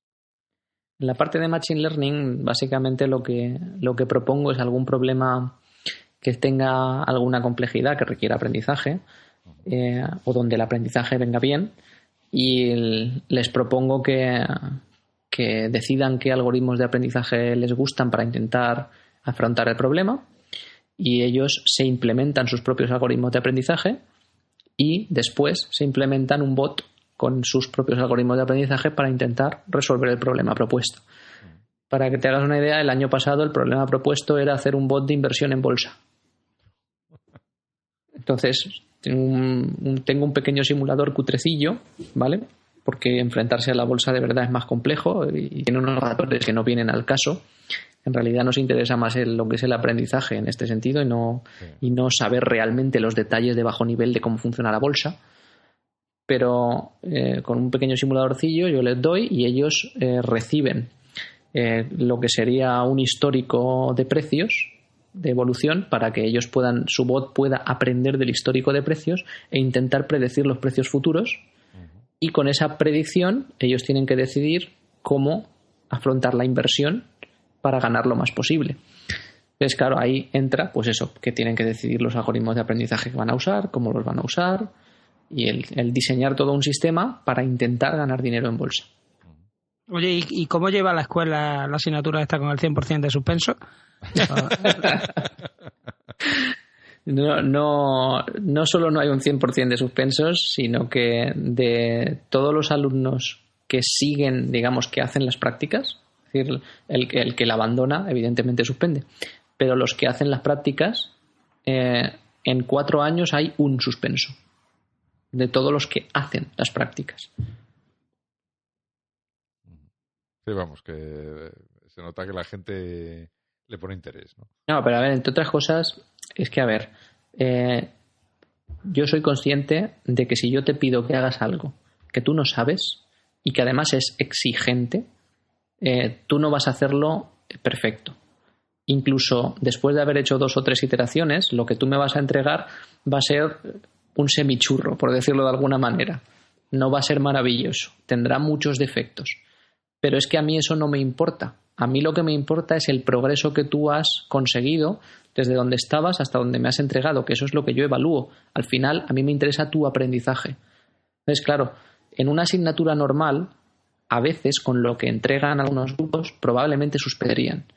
Porque si lo que se evalúa es exclusivamente el producto final, entonces puedes ponerle un suspenso tranquilamente a más de uno. Pero es que a mí eso no me importa tanto como el esfuerzo que tú verdaderamente has hecho, el seguimiento que yo te he hecho para ver ese esfuerzo y el progreso que has conseguido. Si yo veo en un alumno que me ha entregado un producto que es malo, por decirlo así, pero que no tenía ni idea y ha pasado de no tener ni idea a hacerse su propio algoritmo de aprendizaje que semifunciona, que lo ha hecho entero él, que ahora entiende cómo va y que gracias a eso, si lo vuelve a hacer, probablemente lo haga tirando a bien, porque ya veo que ya conoce, ese alumno para mí merece una buena nota. Es decir, ha hecho un esfuerzo grande, ha conseguido un aprendizaje grande, el producto no importa tanto. Eso, desde luego también te exige a ti más también como profesor, ¿no? En hacer ese seguimiento, o sea, no simplemente luego revisar el trabajo final y ver que. Sí, tienes que estar más encima, pero bueno, eh, esto lo puedes hacer en asignaturas como razonamiento en las que tienes 20 alumnos. Entonces, con 20 alumnos, si tienes 5 grupos o 4 grupos o algo así, puedes hacer ese seguimiento. Si tuviera 300 alumnos, pues lamentablemente el sistema no escala. y, ya para, para terminar un poco con, esta parte ¿Dónde, ¿Dónde, crees que, o sea, la, porque como comentabas, la, dificultad es eh, implementar estos algoritmos luego sobre un CPC, ¿no? ¿Dónde, técnicamente, ¿dónde crees que está más la dificultad? ¿En, en implementarlos en el ensamblador? ¿Enfrentarte a la poca memoria que tienes para, para, pues, imagino que en esto de Machine Learning, pues, si tienes que meter un, procesar un conjunto de datos eh, para intentar eh, sacar de ahí las reglas, eh, la memoria también puede ser un problema. ¿Dónde crees que está la mayor dificultad? Bueno, el, el Machine Learning hace en PC, si no lo hace en CPC. Ah, vale, vale. es que Entre otras cosas, en CPC ya supuestos a que pudieras implementar un algoritmo de Machine Learning, sí. que en teoría puedes, o sea, nada te lo impide. Uh eh, la realidad sería que, que, a ver, no hace falta que esperemos 300 años que nos dé un resultado, claro, porque el Machine Learning es computacionalmente muy intensivo. Sí. Entonces, evidentemente ahí eh, el Machine Learning en los años 80 apenas tenía eh, la relevancia que tiene hoy en día precisamente porque la, la, capacidad de cómputo no permitía tener los resultados que tenemos a día de hoy. Claro. Bueno, a ver, eh, lo de la primera parte se hace en CPC para que toquen el bajo nivel, luego la segunda ya es sobre PC. Entonces ahí no, no radica tanto la dificultad en la escasa memoria o en tal. Ellos ya, tras haber pasado por el CPC, digamos que tienen una conciencia distinta de cómo deben programar o de cómo deben tratar la memoria o cómo deben hacer las cosas. Se, se dan cuenta en el CPC de que, de que ignoraban muchos conceptos que son importantes. Y luego después, eso no quiere decir que automáticamente pasen a programar perfecto en PC, pero sí que eh, se esfuerzan en, en, ver las cosas con eso que han aprendido y en intentar ir o caminar hacia una mejora real del producto que desarrollan. Entonces, eh, luego en, en, PC no, no les exijo eh, que hagan ese nivel de, de, bajo nivel de implementación, sino ya es otro tipo de práctica. El bajo nivel ahí está en el entendimiento del funcionamiento de los algoritmos de Machine Learning y de cómo funciona de verdad el aprendizaje en un ordenador. De, de entender cómo hacer que ese algoritmo no solo funcione, sino que funcione bien, que en el Machine Learning es lo más difícil. Eh, mucha gente se piensa que porque usas un algoritmo mejor o otro algoritmo tal, los resultados son mejores. Y, y en, por hacer una comparación así eh, rápida, eh, si tú llevas un Fórmula 1 sin saber conducir, no es mejor que un 600. Y de hecho hay un ejemplo muy claro que viene al caso. No sé si conocéis el, el, el, jeque árabe este que en la época en que acababa de ser ese bicampeón del mundo Alonso, eh, quiso subirse al coche de Alonso y conducirlo. Entonces el hombre pagó por, por conducir el, el, Renault de Alonso. Sí. Y le pusieron junto con Alonso en una recta y, y, él salió y no llegó a la primera curva. O sea, estrelló y hizo migas el coche sin llegar a la primera curva. o sea, que claro, que uno el, el, hombre insistió, pero claro, yo me imagino que le advertirían de, oye, tú tienes mucha pasta, pero deberías entrenar un poco antes porque esto no es un utilitario. O sea, y claro, eso de girar el volante y que no es un volante de 360 grados, es un volante hipersensible que a nada que lo muevas un pelín y descuadres el coche con tracción trasera, te va a patinar. Y efectivamente, o sea, no llegó ni a la primera curva. En cuanto movió un pelín el volante, se estrelló. Entonces, claro, esto es, es el caso. O sea, el, los eh, algoritmos de Machine Learning, algunos puedes compararlos con un Ferrari y otros con un 600. Pero un 600 bien conducido te hace dar la vuelta al circuito y un Ferrari mal conducido no te llega a la primera curva. Es una, es una analogía muy, muy interesante. Eso es un poco así, básicamente. Ahí la, la dificultad ya es otra en el Machine Learning. Eh, y, bueno, entonces, bueno, dada tu experiencia, eh, ¿realmente crees que es relevante hoy en día aprender a programar en ensamblador para obtener una visión, aunque sea un ensamblador simplificado o una máquina más sencilla? Eh, si es relevante aprender estas tecnologías que hoy en día se supone que con 40 capas de abstracción entre nosotros y la máquina ya no hacen falta, ¿no? pues no solo es que lo considere relevante. Eh, cuando preparábamos este podcast eh, me dijiste que mirase alguna frase célebre Y eh, de hecho, la frase que, traía no habla directamente de ensamblador, pero la persona que la pronunció, que es, eh, que es Mark Anton, em, lo que hizo es eh, dar una charla en el Game Lab de este año y que lo que dijo es que los ingenieros que vayan a pedirle trabajo a él, bueno, él, él es eh, director de, desarrollo del motor en Insomniac Games. Y, y, él dijo, bueno, pues la charla era de, de qué me gustaría que supieran los ingenieros cuando llegan a mí. Y lo primero que dijo es que era necesario que hubieran programado en ensamblador.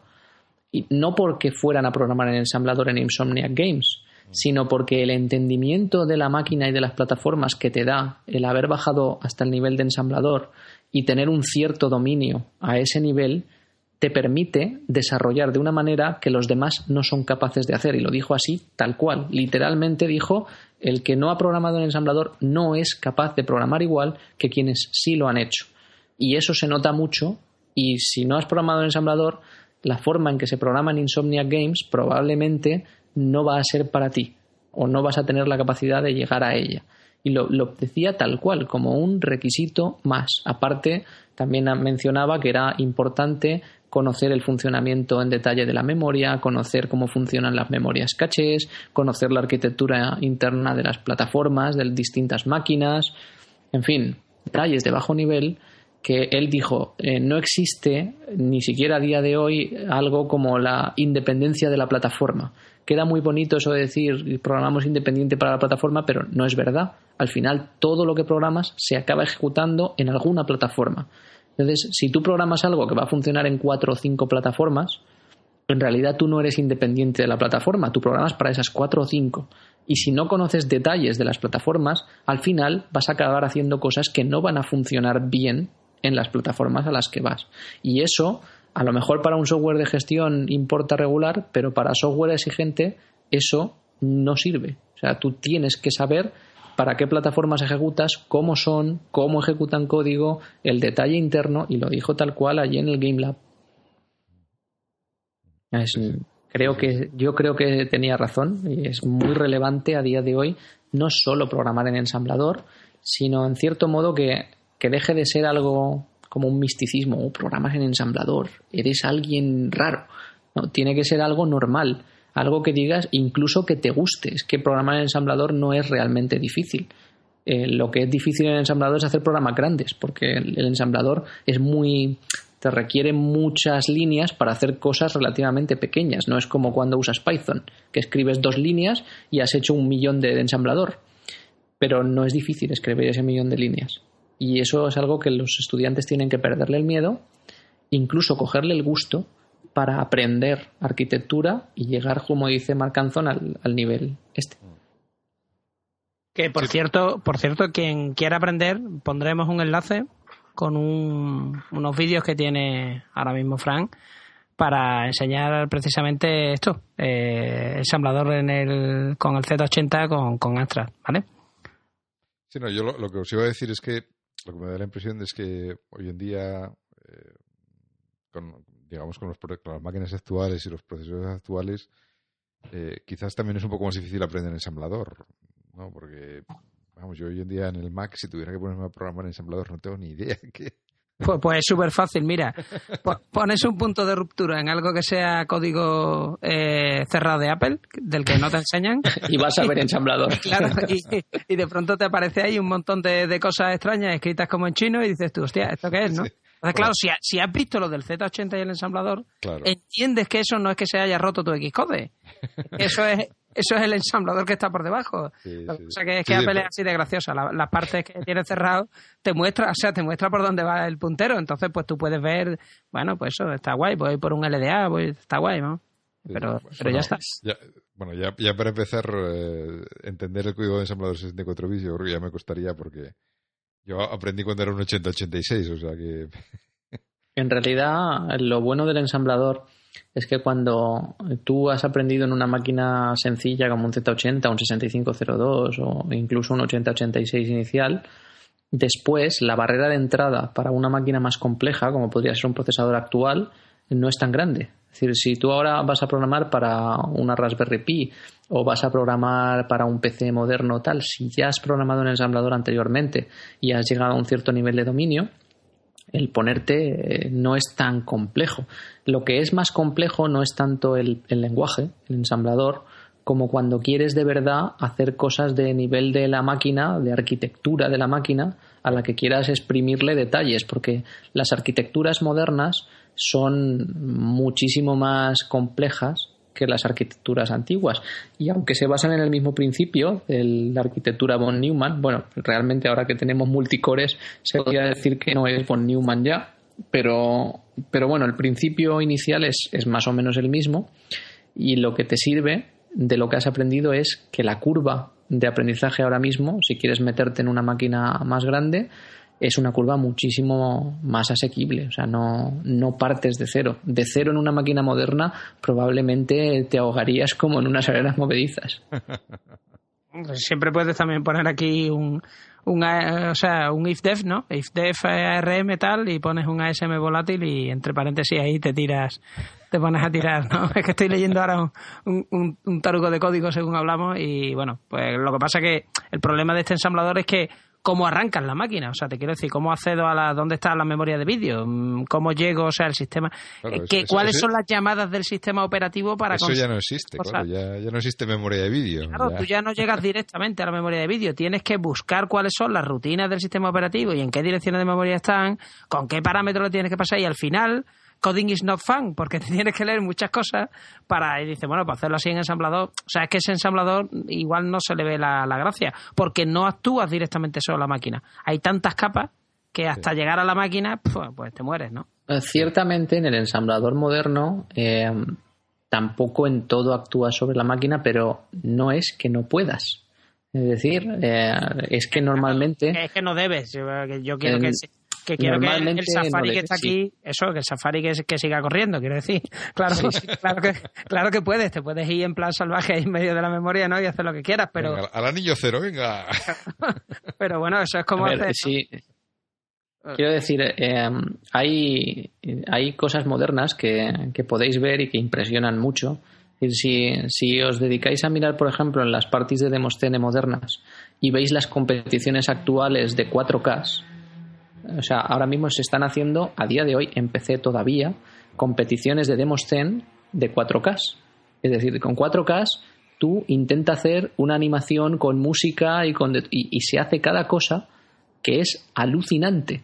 Y evidentemente en todas esas cosas te tienes que saltar muchas de las cosas que, que directamente harías si no tuvieras, si tuvieras más espacio que 4K.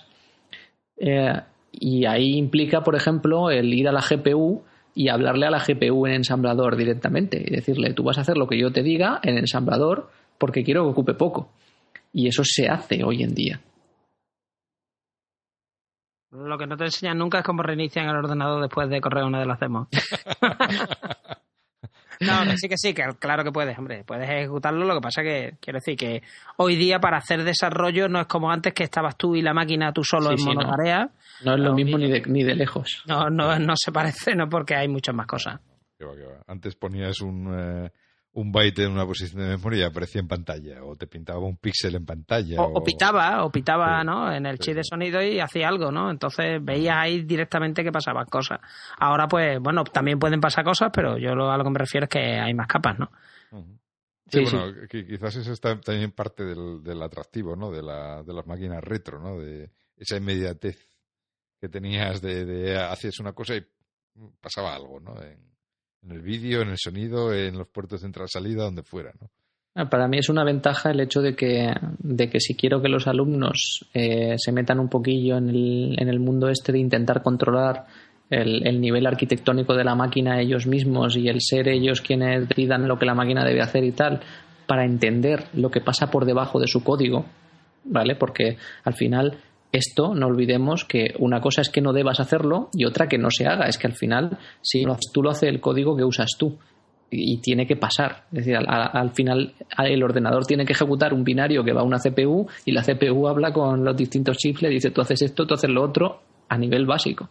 Y a mí me interesa que alguien lo toque un poquito en una máquina sencilla, se toca de forma directa para entenderlo y que ese conocimiento que se adquiere sea un conocimiento más correcto que luego exportas al entendimiento de una máquina moderna. Oye, y hablando de, todo un poco, eh, porque hablabas ya de tus alumnos y esto, el concurso que tú tienes ya montado de creación de videojuegos retro, eh, CPC RetroDev, ¿nos cuentas cómo nació eso y para qué sirve, cómo son los premios y estas cosas? Pues el concurso nació, lo he mencionado antes, y nació a la par que, que metía el Amstrad CPC en clase. Porque una de las cosas que a mí me gusta intentar en clase es que los alumnos no, no me entreguen una práctica a mí, sino que intenten hacer un producto real. Es decir, que intenten enfrentarse a, la, a, eso que está, la verdad está ahí fuera, ¿no? Pues eso. La cuestión es que cuando cogí lo de Amstrad, dije, bueno, a ver, ¿cómo voy a motivar a los alumnos para que hagan algo aquí y, y que piensen que estoy un poco menos loco?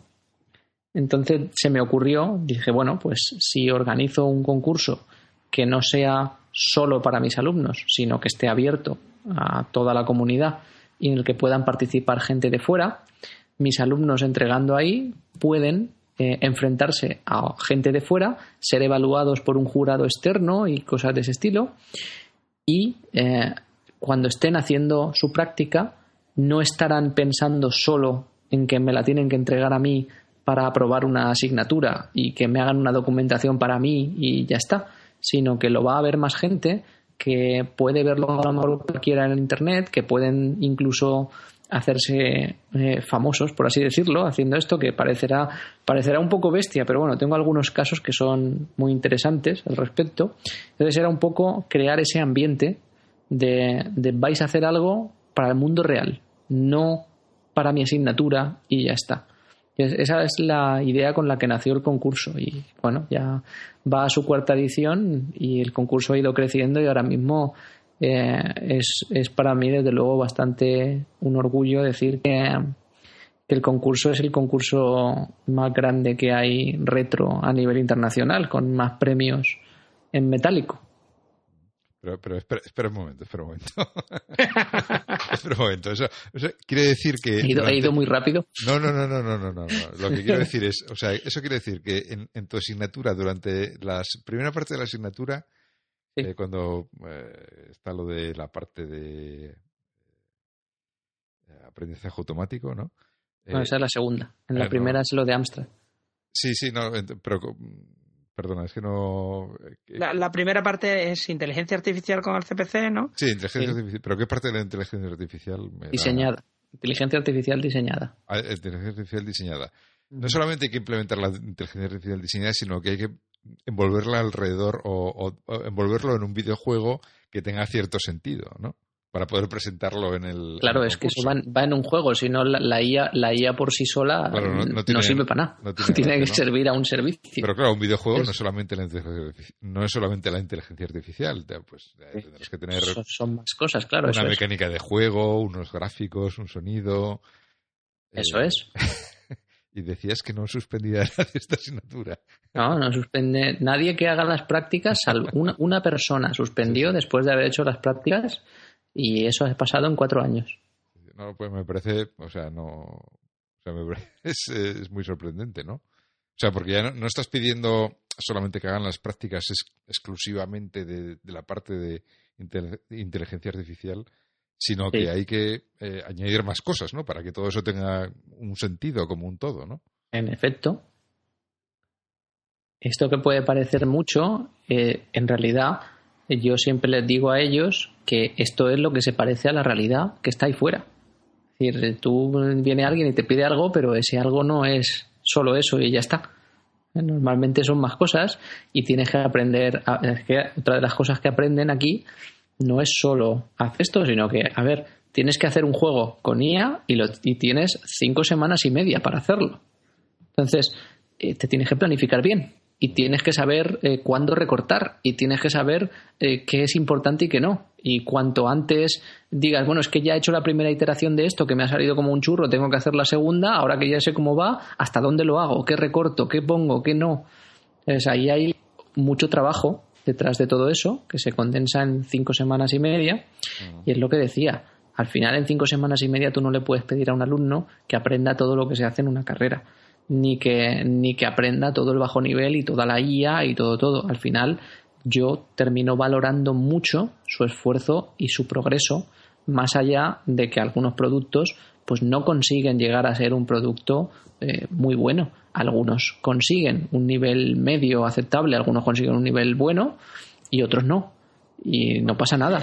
Ya los, productos terminados realmente están ya dentro de la web del CPC de RetroDev, ¿no? Que están ahí todos los videojuegos para jugar. Y hay grandes títulos como el Grand Theft Bárcenas, en el que uno de los personajes lanza sobre están ahí los vídeos y la verdad es que es, increíble. Bueno hay un hay un 2048 el juego este que es de suma cosita eh, pero hecho palantra. O sea que es que claro a ver que son juegos modernos algunos eh, pero que están hechos en máquinas de estas antiguas y es súper curioso ver que, que, son juegos jugables, o sea que, que tampoco te hace falta total para jugar 2048, te da igual jugar en una calculadora Casio, porque es sumar, ¿no? A fin de cuentas, ¿no?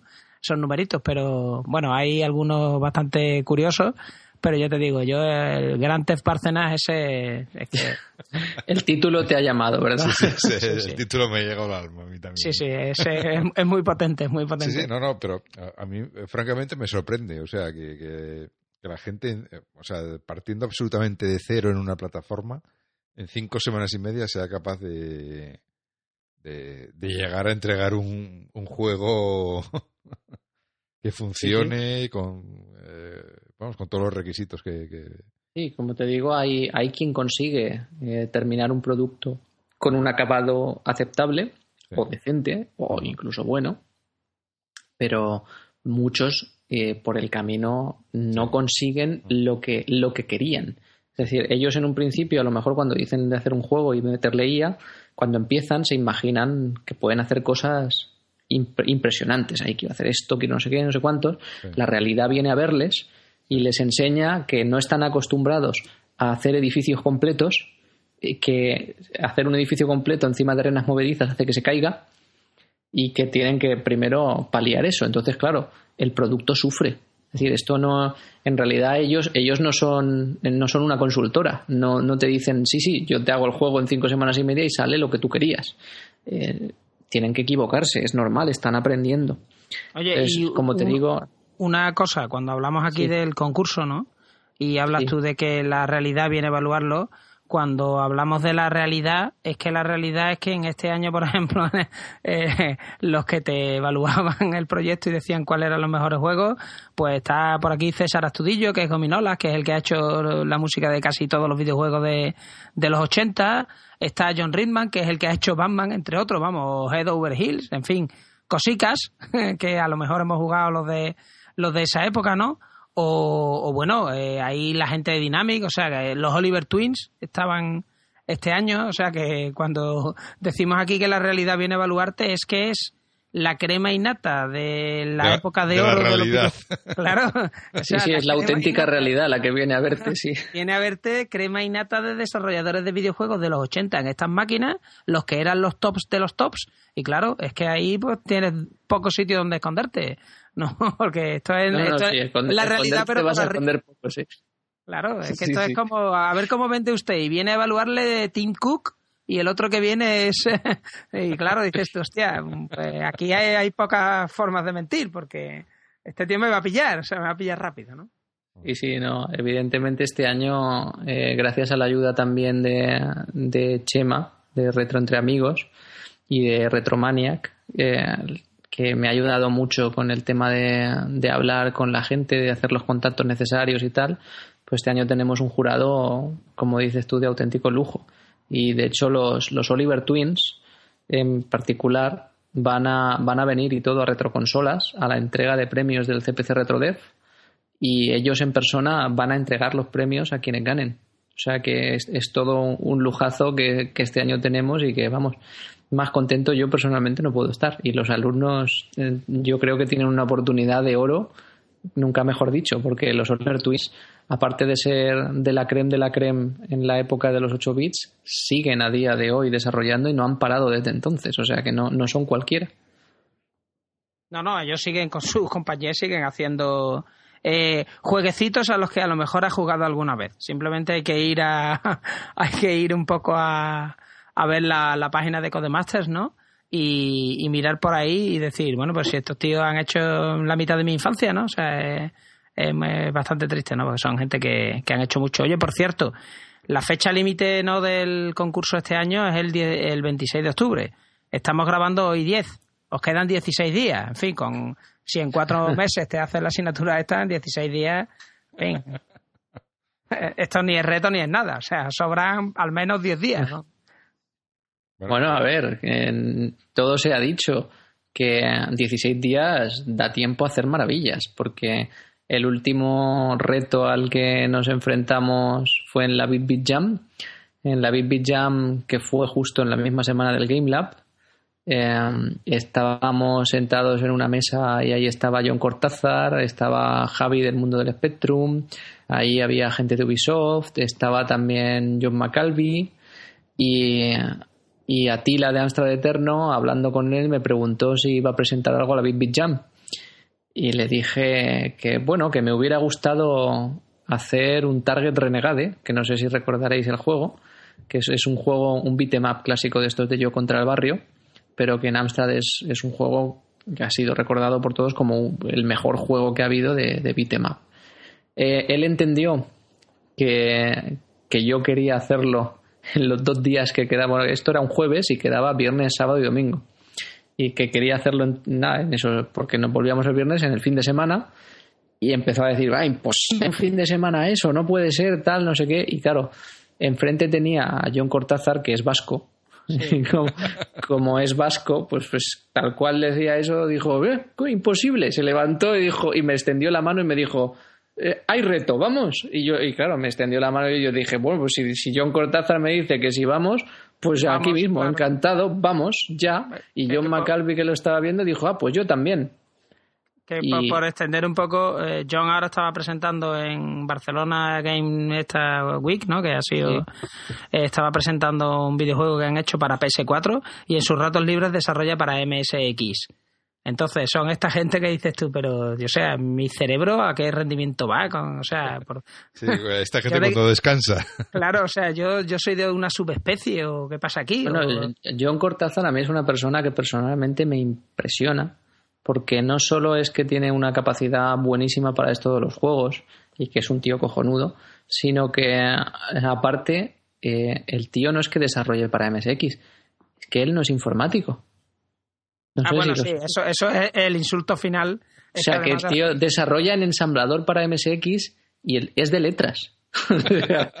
es que es alucinante. Cuando me lo conté, dije, tío, ¿tú, tú, de qué planeta has venido? O sea, eres un crack. Es darte la bofetada con el, con el reverso de la mano, ¿no? Plus. Sí. Estas cosas lo uso como ejemplo en clase, porque algunas veces me dicen que mis alumnos que no pueden, le digo, bueno, si este tío puede, ¿por qué no? O sea, explícalo. Pero bueno, es que John Cortázar es un, es un y claro, a ver, no, no todo el mundo tampoco desarrolla porque eso final es que te interese y si te interesa y disfrutas con ello, pues como con cualquier otra cosa, si disfrutas con ello te pones y lo haces. Y, y ahí está, el ejemplo vivo es el mismo.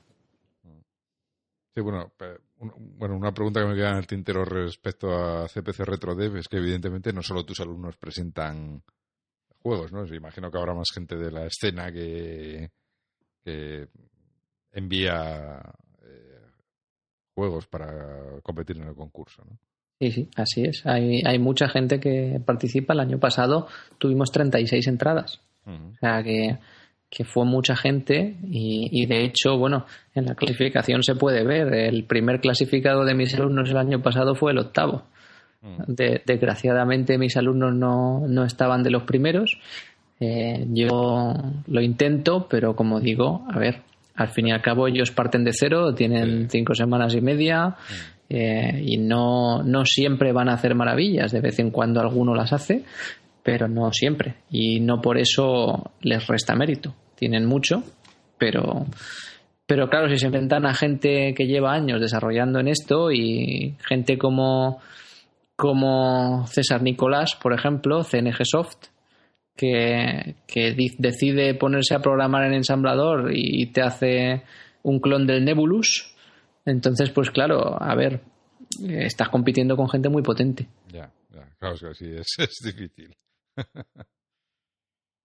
bueno, y ya para terminar, pues eh, creo que el, último proyecto que, tienes, no sé si vino derivado de esto del RetroDev y, de, y del curso, que es esto de la CPC telera, ¿no? De este, eh, explícanos un poco qué, qué es, porque yo tampoco tampoco lo tengo muy claro, pero... Pues yo te lo explico.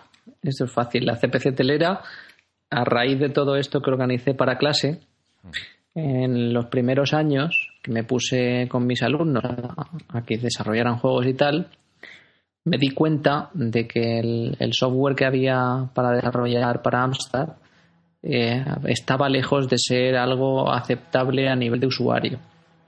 Es decir, las librerías y demás que habían, en principio, eh, son compartidas por gente como Raúl Simarro, por ejemplo, que compartía su CPC Reselip. Eh, la cosa está bastante bien hecha, muy voluntarioso por su parte el compartir, darte el código fuente y tal, pero al fin y al cabo eh, era lo que él usaba y casi casi tal cual lo usaba él. Es claro, todos sabemos que cuando uno desarrolla código para sí mismo y luego lo comparte, esto no se le puede acabar llamando software libre o código abierto, porque en realidad es código disponible, pero entiéndelo, ¿sabes? Entonces, claro, y esto no es porque sea Raúl Simarro, me sabe mal decirlo así porque a veces parece que me estoy metiendo con él, pero en realidad estoy muy agradecido a lo que él ha hecho porque a fin de cuentas nos ha animado a muchos a hacer y CPC también eh, en, su base fue analizando lo suyo, viendo cosas que hacía. Eh, la realidad es que lo que él había hecho era un conjunto de librerías para programar en Amstrad, que es la que, las que usaba él y las compartía con los demás. Esto cuando lo usaban mis alumnos eh, daba lugar primero a que no lo entendían y tenía que explicarles yo y segundo eh, un problema peor y es que al estar portadas de un compilador a otro tenían bugs y tenían bugs de bajo nivel. Claro, si mis alumnos todavía no han tocado el bajo nivel, eh, esos bugs de bajo nivel ni de lejos se imaginaban ni que existían.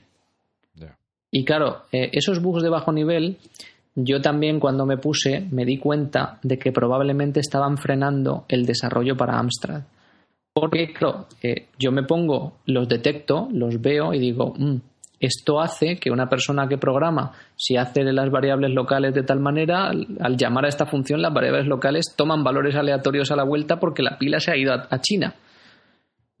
cosas de ese estilo, nadie que no haya tocado el bajo nivel se imaginan y que pueden pasar. Y directamente lo que pasa con mucha gente es que empezaban a programar el que llegaba a ese nivel, porque recordemos que la librería está compartida, tal si tú ni te imaginas de, de dónde viene un error y tú pones cosas como if 0 tal cosa, imaginaos un código, ¿vale? Y tenéis un código que mm, funciona y tú le añades en una parte del código if 0 cola una función. Y al añadir if 0 cola una función, un código que funciona peta. Yo esto lo he probado y pasa, ¿vale? Entonces, claro, eh, tú te vuelves loco. ¿Qué, ¿Qué narices puede estar pasando? Y claro, si no sabes que eso puede ser por la generación de código del compilador y determinados factores que hacen que esa, esa generación cambie al añadir ese if 0. Todo lo que sale en la función, al ser un poquito más grande, usa unos registros que antes no usaba y al usar esos registros la pila se va a China. Pues claro, eso son cosas que, que no te las esperas y desaniman a la mayoría de gente. Visto que esto estaba pasando, porque le, vi que le pasaba a mis alumnos, que teóricamente son preingenieros, pues claro, la gente que lo haga recreativamente le tiene que pasar más. Entonces dije, bueno, pues aquí hay que hacer algo. Hay que crear algo que no necesariamente tiene que ser mejor que lo que hay, pero sí tiene que estar eh, enfocado a que lo pueda usar más gente cómodamente. Y así es como nació CPC Telera, con la idea de crear un framework. Bueno, la idea final es crear un game engine completo. Ahora mismo es un framework más una librería con la que tú, eh, digamos que te quitas un poco burocracia de la programación, ¿vale? De convertir PNGs, de convertir archivos de mapa y demás. burocracia de la programación te la quitas de encima, tienes una librería y el sistema montado sin que tengas que, irte tú a buscar un compilador, irte a buscar eh, una cosa que te cree un binario de AMS2, en fin, todo eso integrado y eh, con documentación que te permita entender cómo funciona, ejemplos que te permitan entender cómo funciona y sin, sin esos bugs que habían antes por haber portado de un compilador anterior. Bueno, y aparte, esto es tan chulo, digo, para también, ¿no? Visto desde el punto de vista del usuario, ¿no? que si tú dices, oye, yo sé programar en C, ¿no? Y me quiero hacer un programita en C y que corra en el Amstrad, por ejemplo, ¿no? Vale, pero muy bien, yo tengo en C aquí mi compilador de Windows o mi compilador de, ¿no? En, en Mac, ¿no? Con Xcode y yo tengo mi GCC o mi historia, pero, pero eso está generando binarios que corren en el sistema operativo y la arquitectura que yo tengo aquí ahora mismo. ¿Cómo genero un binario para estas máquinas, ¿no? Que tenían un Z80. Bueno, tienes que hacer compilación cruzada, pero claro, ya es hacer compilación cruzada, enlazar con las librerías correspondientes, crear un binario eh, metido, por ejemplo, dentro de una imagen de disco para que ya un emulador, por ejemplo, lo pueda ejecutar cómodamente. Bueno, pues todo este toolchain, además de la librería CPC Telera, es lo que te da este proyecto, que te simplifica un montón el desarrollo porque tú ya te centras en escribir código y todo lo que serían todo el toolchain, desde la compilación hasta, hasta generarte un archivito que, puedes grabar en una cinta de cassette, pues ya te lo hace todo de, un tirón, ¿no? Entonces, hombre, facilita muchísimo el asunto. Eso, eso es lo que yo básicamente llamo la burocracia de la programación. Es decir, todas esas cosas que es necesario hacer para poder programar, pero que no son directamente programar. Y que todos sabemos que cuando queremos programar eso es lo que más revienta tener que hacer el bueno a ver si ahora me cojo este programa que convierta no sé qué y lo configuro lo pruebo. Ah pero este no es este no va bien. Vamos a, buscar otro vamos a no sé qué tener paciencia para montarte todo ese toolchain cuando tú lo que quieres es programar pues hombre también es algo que tira para atrás. Entonces si tienes uno ya hecho eh, te centras en programar que es lo que interesa y al fin y al cabo todas estas herramientas tampoco las he hecho yo, sino que la gente de la comunidad las había hecho y lo único que es es cuáles son las que sirven, ponerlas en orden y crear unos makefiles para que directamente se llamen unas a otras y generen lo que tienen que generar. Sí, porque bueno, todo esto lo está es código abierto, ¿no? Lo tenéis publicado en GitHub, y se puede utilizar en básicamente cualquier plataforma, ¿no? En Windows, Linux, Mac, eh, no hay ningún problema con eso, ¿no? Sí, en principio sí funciona. Luego siempre hay las diferencias de plataformas, que a veces haces algo que va bien en Linux y misteriosamente aquí yo siempre tiendo a meterme con Mac, pero bueno, lo siento, pero es que a veces yo hago algo en Linux que funciona y en Mac no. Entonces es algo que a mí personalmente me fastidia porque soy usuario de Linux. Claro, probablemente si fuera usuario de Mac pasaría la inversa y me quejaría de Linux, ¿no? Pero, pero bueno, aquí esto es lo que me suele pasar a mí. Eh, pero bueno, las diferencias son diferencias de plataforma, se corrigen y una vez se corrigen luego las cosas cuando funcionan, pues da gusto porque tú en tu plataforma llegas, te lo pones y te pones a programar y, ya está. Pero y para lo de Mac, pues bueno, ahí está Diego que de cuando en cuando, cuando tiene un rato, pues a lo mejor se conecta al proyecto y, y ayuda para que en Mac también la cosa sea más facilita de instalar. Mm, estupendo. Eh, ¿Y qué te voy a decir? En el, eh, o sea, ¿sois conscientes de, ah, que ha creado la gente gracias a esto, a este, a la CPC telera? Pues ¿Algún juego que conozcáis que se haya creado, bueno, gracias a las herramientas, la librería, etcétera? Hay, hay unos cuantos. De gente que está desarrollando con CPC Telera, ya hay, hay bastante gente. Eh, mis alumnos, obviamente, la usan.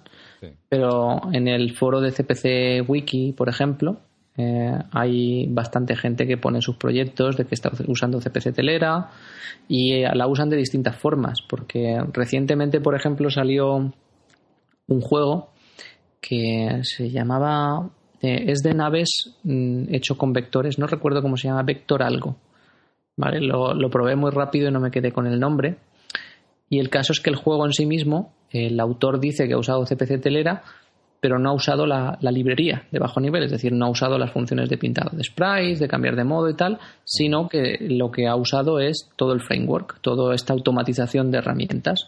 Entonces, hay, hay quien coge y usa la automatización de herramientas, que es muy cómoda, y dice, bueno, pues la librería, las funciones que tiene no son lo que yo necesito, pues yo me hago las mías, eh, no hay ningún problema, para eso está la cosa.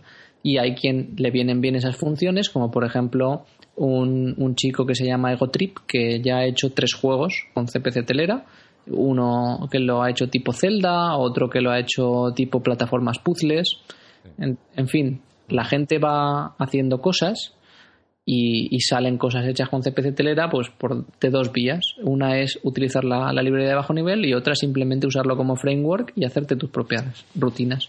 Al final la cuestión es que la gente pueda hacer software para Amstrad, que Amstrad siempre se veía un poco en desventaja con respecto a otras plataformas porque desarrollaba menos gente y si podemos contribuir a que a que salga más gente y desarrolle más, pues mejor para toda la comunidad.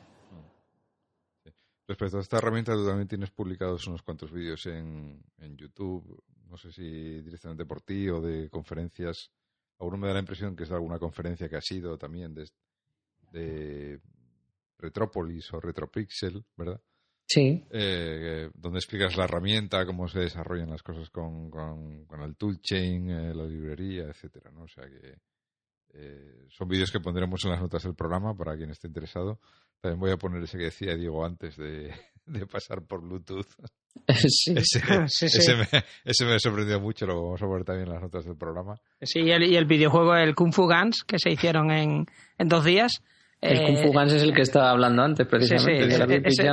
también lo vamos a poner para que para que todos nos podamos eh, sentir como idiotas viendo.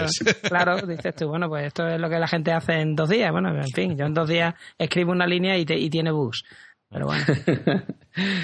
bueno, pero eso tú sabes igual que yo que es cuestión de, de tener costumbre con la plataforma. Es decir, si, si tienes costumbre con, o mucha costumbre con una determinada plataforma, en menos tiempo haces más cosas. Eso es así.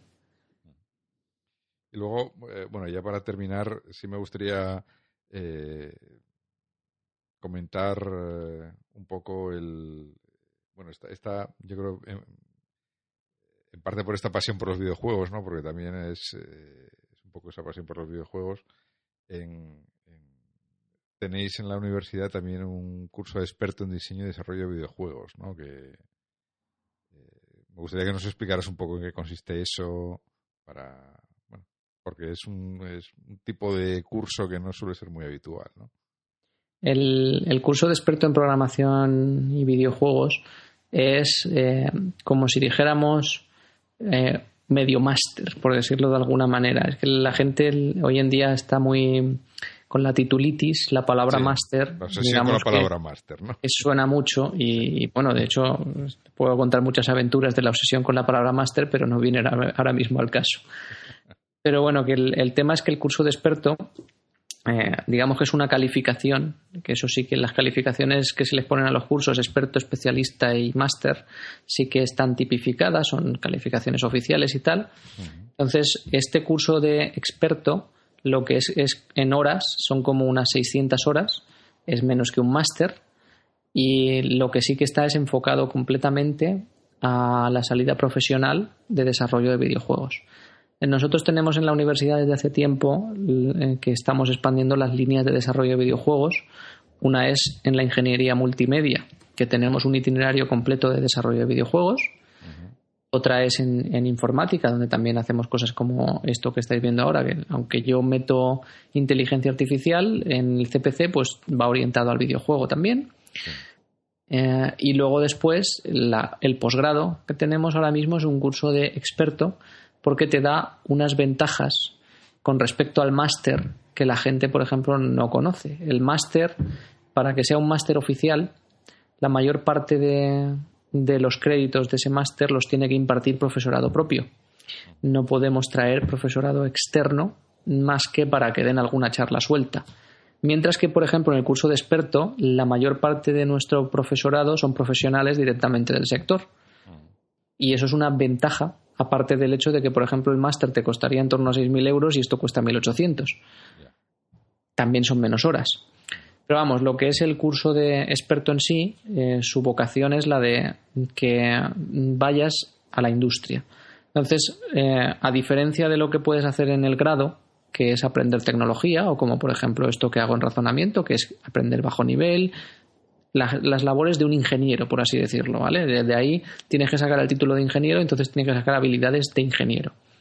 En el curso de experto ya se presupone que tú o tienes habilidades de ingeniero, o eres grafista, o eres game designer, o eres lo que sea, pero vas a aprender para la industria, para trabajar en ello. Entonces ya no es apréndete el bajo nivel, no, no, ahora vamos a coger un motor comercial como Unreal Engine 4 y te coges Unreal Engine 4 y vamos a armar un proyecto para que tú en un año hagas un juego entero con Unreal Engine 4 bajo la supervisión, la supervisión de todos los profesionales que vamos a traer aquí, que te van a ir enseñando cosas y que te van a ir ayudando a hacer un proyecto completo que tú metas en tu portfolio y con el cual tú salgas de aquí y vayas a una empresa y digas, mira, este es mi proyecto de portfolio de Unreal Engine 4 que he hecho y yo quiero ir a trabajar en tal empresa. Esa es la finalidad del experto.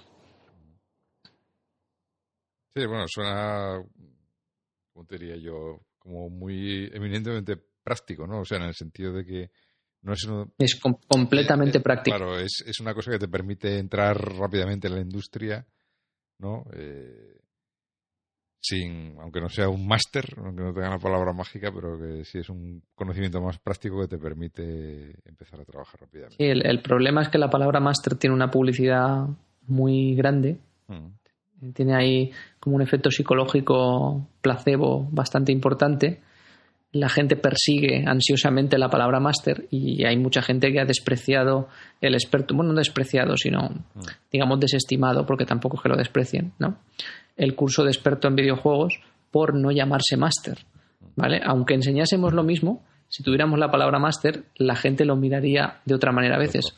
Y en realidad, como te acabo de contar, ser experto tiene ventajas con respecto a ser máster hoy en día, porque nosotros podemos traer montón, de hecho la mayor parte es profesorado externo, y dar directamente clases con gente como Víctor Cerezo, que estuvo trabajando de game designer en Mercury Steam, y directamente viene y te da las clases de game design en el juego.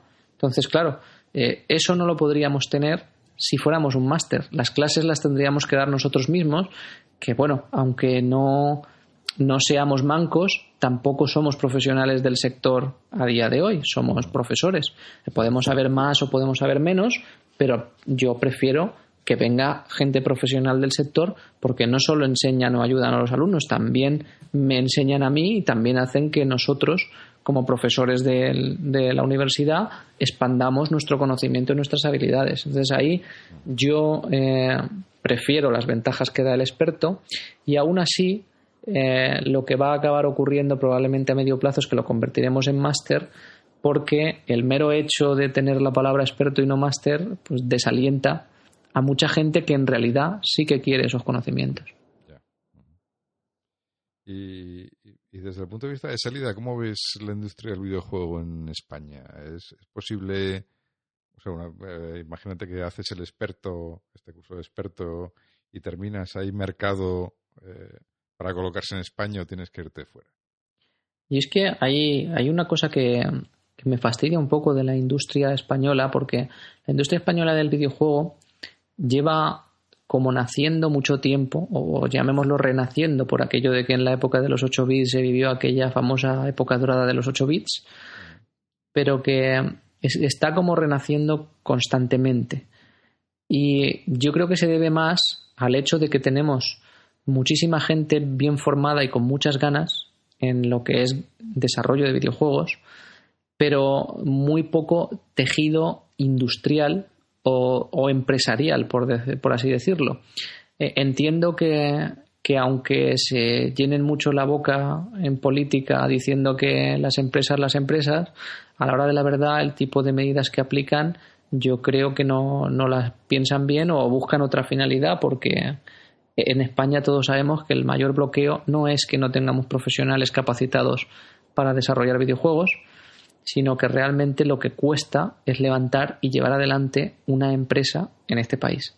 que es el, principal problema que yo le veo a la industria, el, escollo de llevar adelante una empresa. Y si a eso le sumas que muchas veces las iniciativas que empiezan a llevar una empresa, eh, las iniciativas tipo startup que se suelen llamar fuera, muchas veces la llevan adelante la gente que quiere desarrollar juegos, eh, que es un error desde mi punto de vista en la mayoría de los casos, porque claro, tú quieres desarrollar juegos y tú lo que quieres es programar, diseñar, crear, eh, pero luego si te metes a llevar adelante una empresa, te va a comer todo el tiempo la empresa. Todo lo que es eh, los papeleos, la gestión, todo, todo eso de la empresa.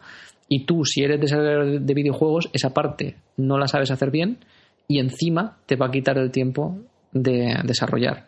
Entonces, claro, es, una, es un problema muy serio porque no tenemos la cultura empresarial que hay en otros sitios, donde se monta una startup y, se juntan unos cuantos, se junta gente que sabe de empresa, gente que sabe de inversión, se junta gente que sabe de desarrollo, y la llevan adelante y funcionan en más, eh, digamos, más veces que aquí, y las que funcionan eh, ya no solo es que tengan un porcentaje de éxito mayor, sino que las que funcionan llegan más alto que aquí porque tienen más apoyo empresarial real. Mm, aquí en España falla más la parte de, de lo que es empresa pura y dura que la parte de lo que es desarrollo o capacidad creativa en videojuegos.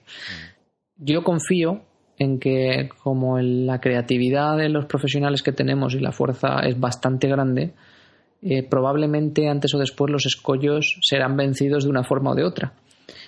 ¿Cuánto tiempo tardará? No se sabe, puede ser mañana, puede ser dentro de 10 años, no lo sé. Pero yo creo que aquí en España hay una industria de videojuegos incipiente muy potente y que el día que eso venza los escollos que tiene y salga adelante, probablemente vamos a tener un sector muy fuerte del desarrollo del videojuego. Bueno, pues muy bien. Eh, nada, ya hemos pasado de las dos horas. Sí, bastante, más de dos horas, ¿no? bueno, grabando, grabando, llevamos dos horas y seis minutos hablando un poco más. Entonces, eh, bueno, yo creo que ya hemos cumplido con la tradición de este programa. De, sí, un poquito más. de, las dos horas. y bueno, eh, la verdad es que ha sido una charla tremendamente interesante, ¿no? Como, te dije, pues, como comentaba pues, cuando comentábamos de organizar el programa, la temática, nada más que me la propuso Diego, me pareció súper interesante, ¿no? Porque además es como muy chocante, ¿no? El, el tema. Hay una, hay una persona, precisamente cuando puse una foto en Twitter que sabía el título del episodio, Una vez un amigo mío por Twitter me preguntaba si era de coña lo de, si era para quedarse con nosotros y tal. Y, sí, sí, me ha mirado si, era, el April Fools, ¿no? sí, esto es en plan de coña para empezar, ¿no? Pues no, no, no, no era en plan de coña y, la verdad es que a mí me parece que el, todo lo que has contado ha sido tremendamente interesante.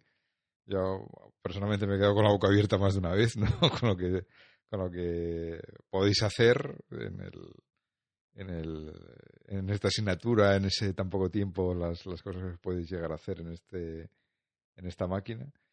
Y, bueno nada más. Agradecerte mucho eh, que hayas venido y que, nos hayas contado todas estas cosas.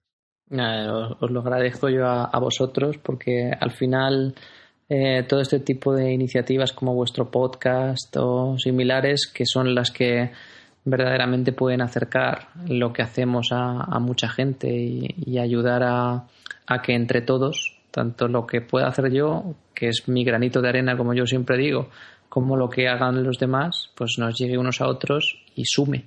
Porque al final la gracia está en que, todos ponemos un granito de arena y juntos hacemos la playa. Entonces es, eh, necesitamos ese nexo de unión y, gente como vosotros que os dedicáis a, a, ponernos en contacto a unos y a otros, a conocer lo que, lo que se hace y las últimas cosas que desarrollan aquí y allá, pues eh, sois quienes ayudáis a, generar esa playa a partir de los granitos de arena. Así que muchas gracias. Pero vamos, que nosotros hacemos esto por el dinero, no lo hacemos por otra cosa. Con esto nos compramos el yate, vamos, en dos días. Esto, lo hacemos por el dinero y tú sabes, la fama y ya, eso. Ya hablaremos luego de los dividendos, ¿no? Sí, sí. Pues ya, te digo, si llevas bien lo de dividir cero entre algo, eh, si te sabes la tabla del cero, sin problema.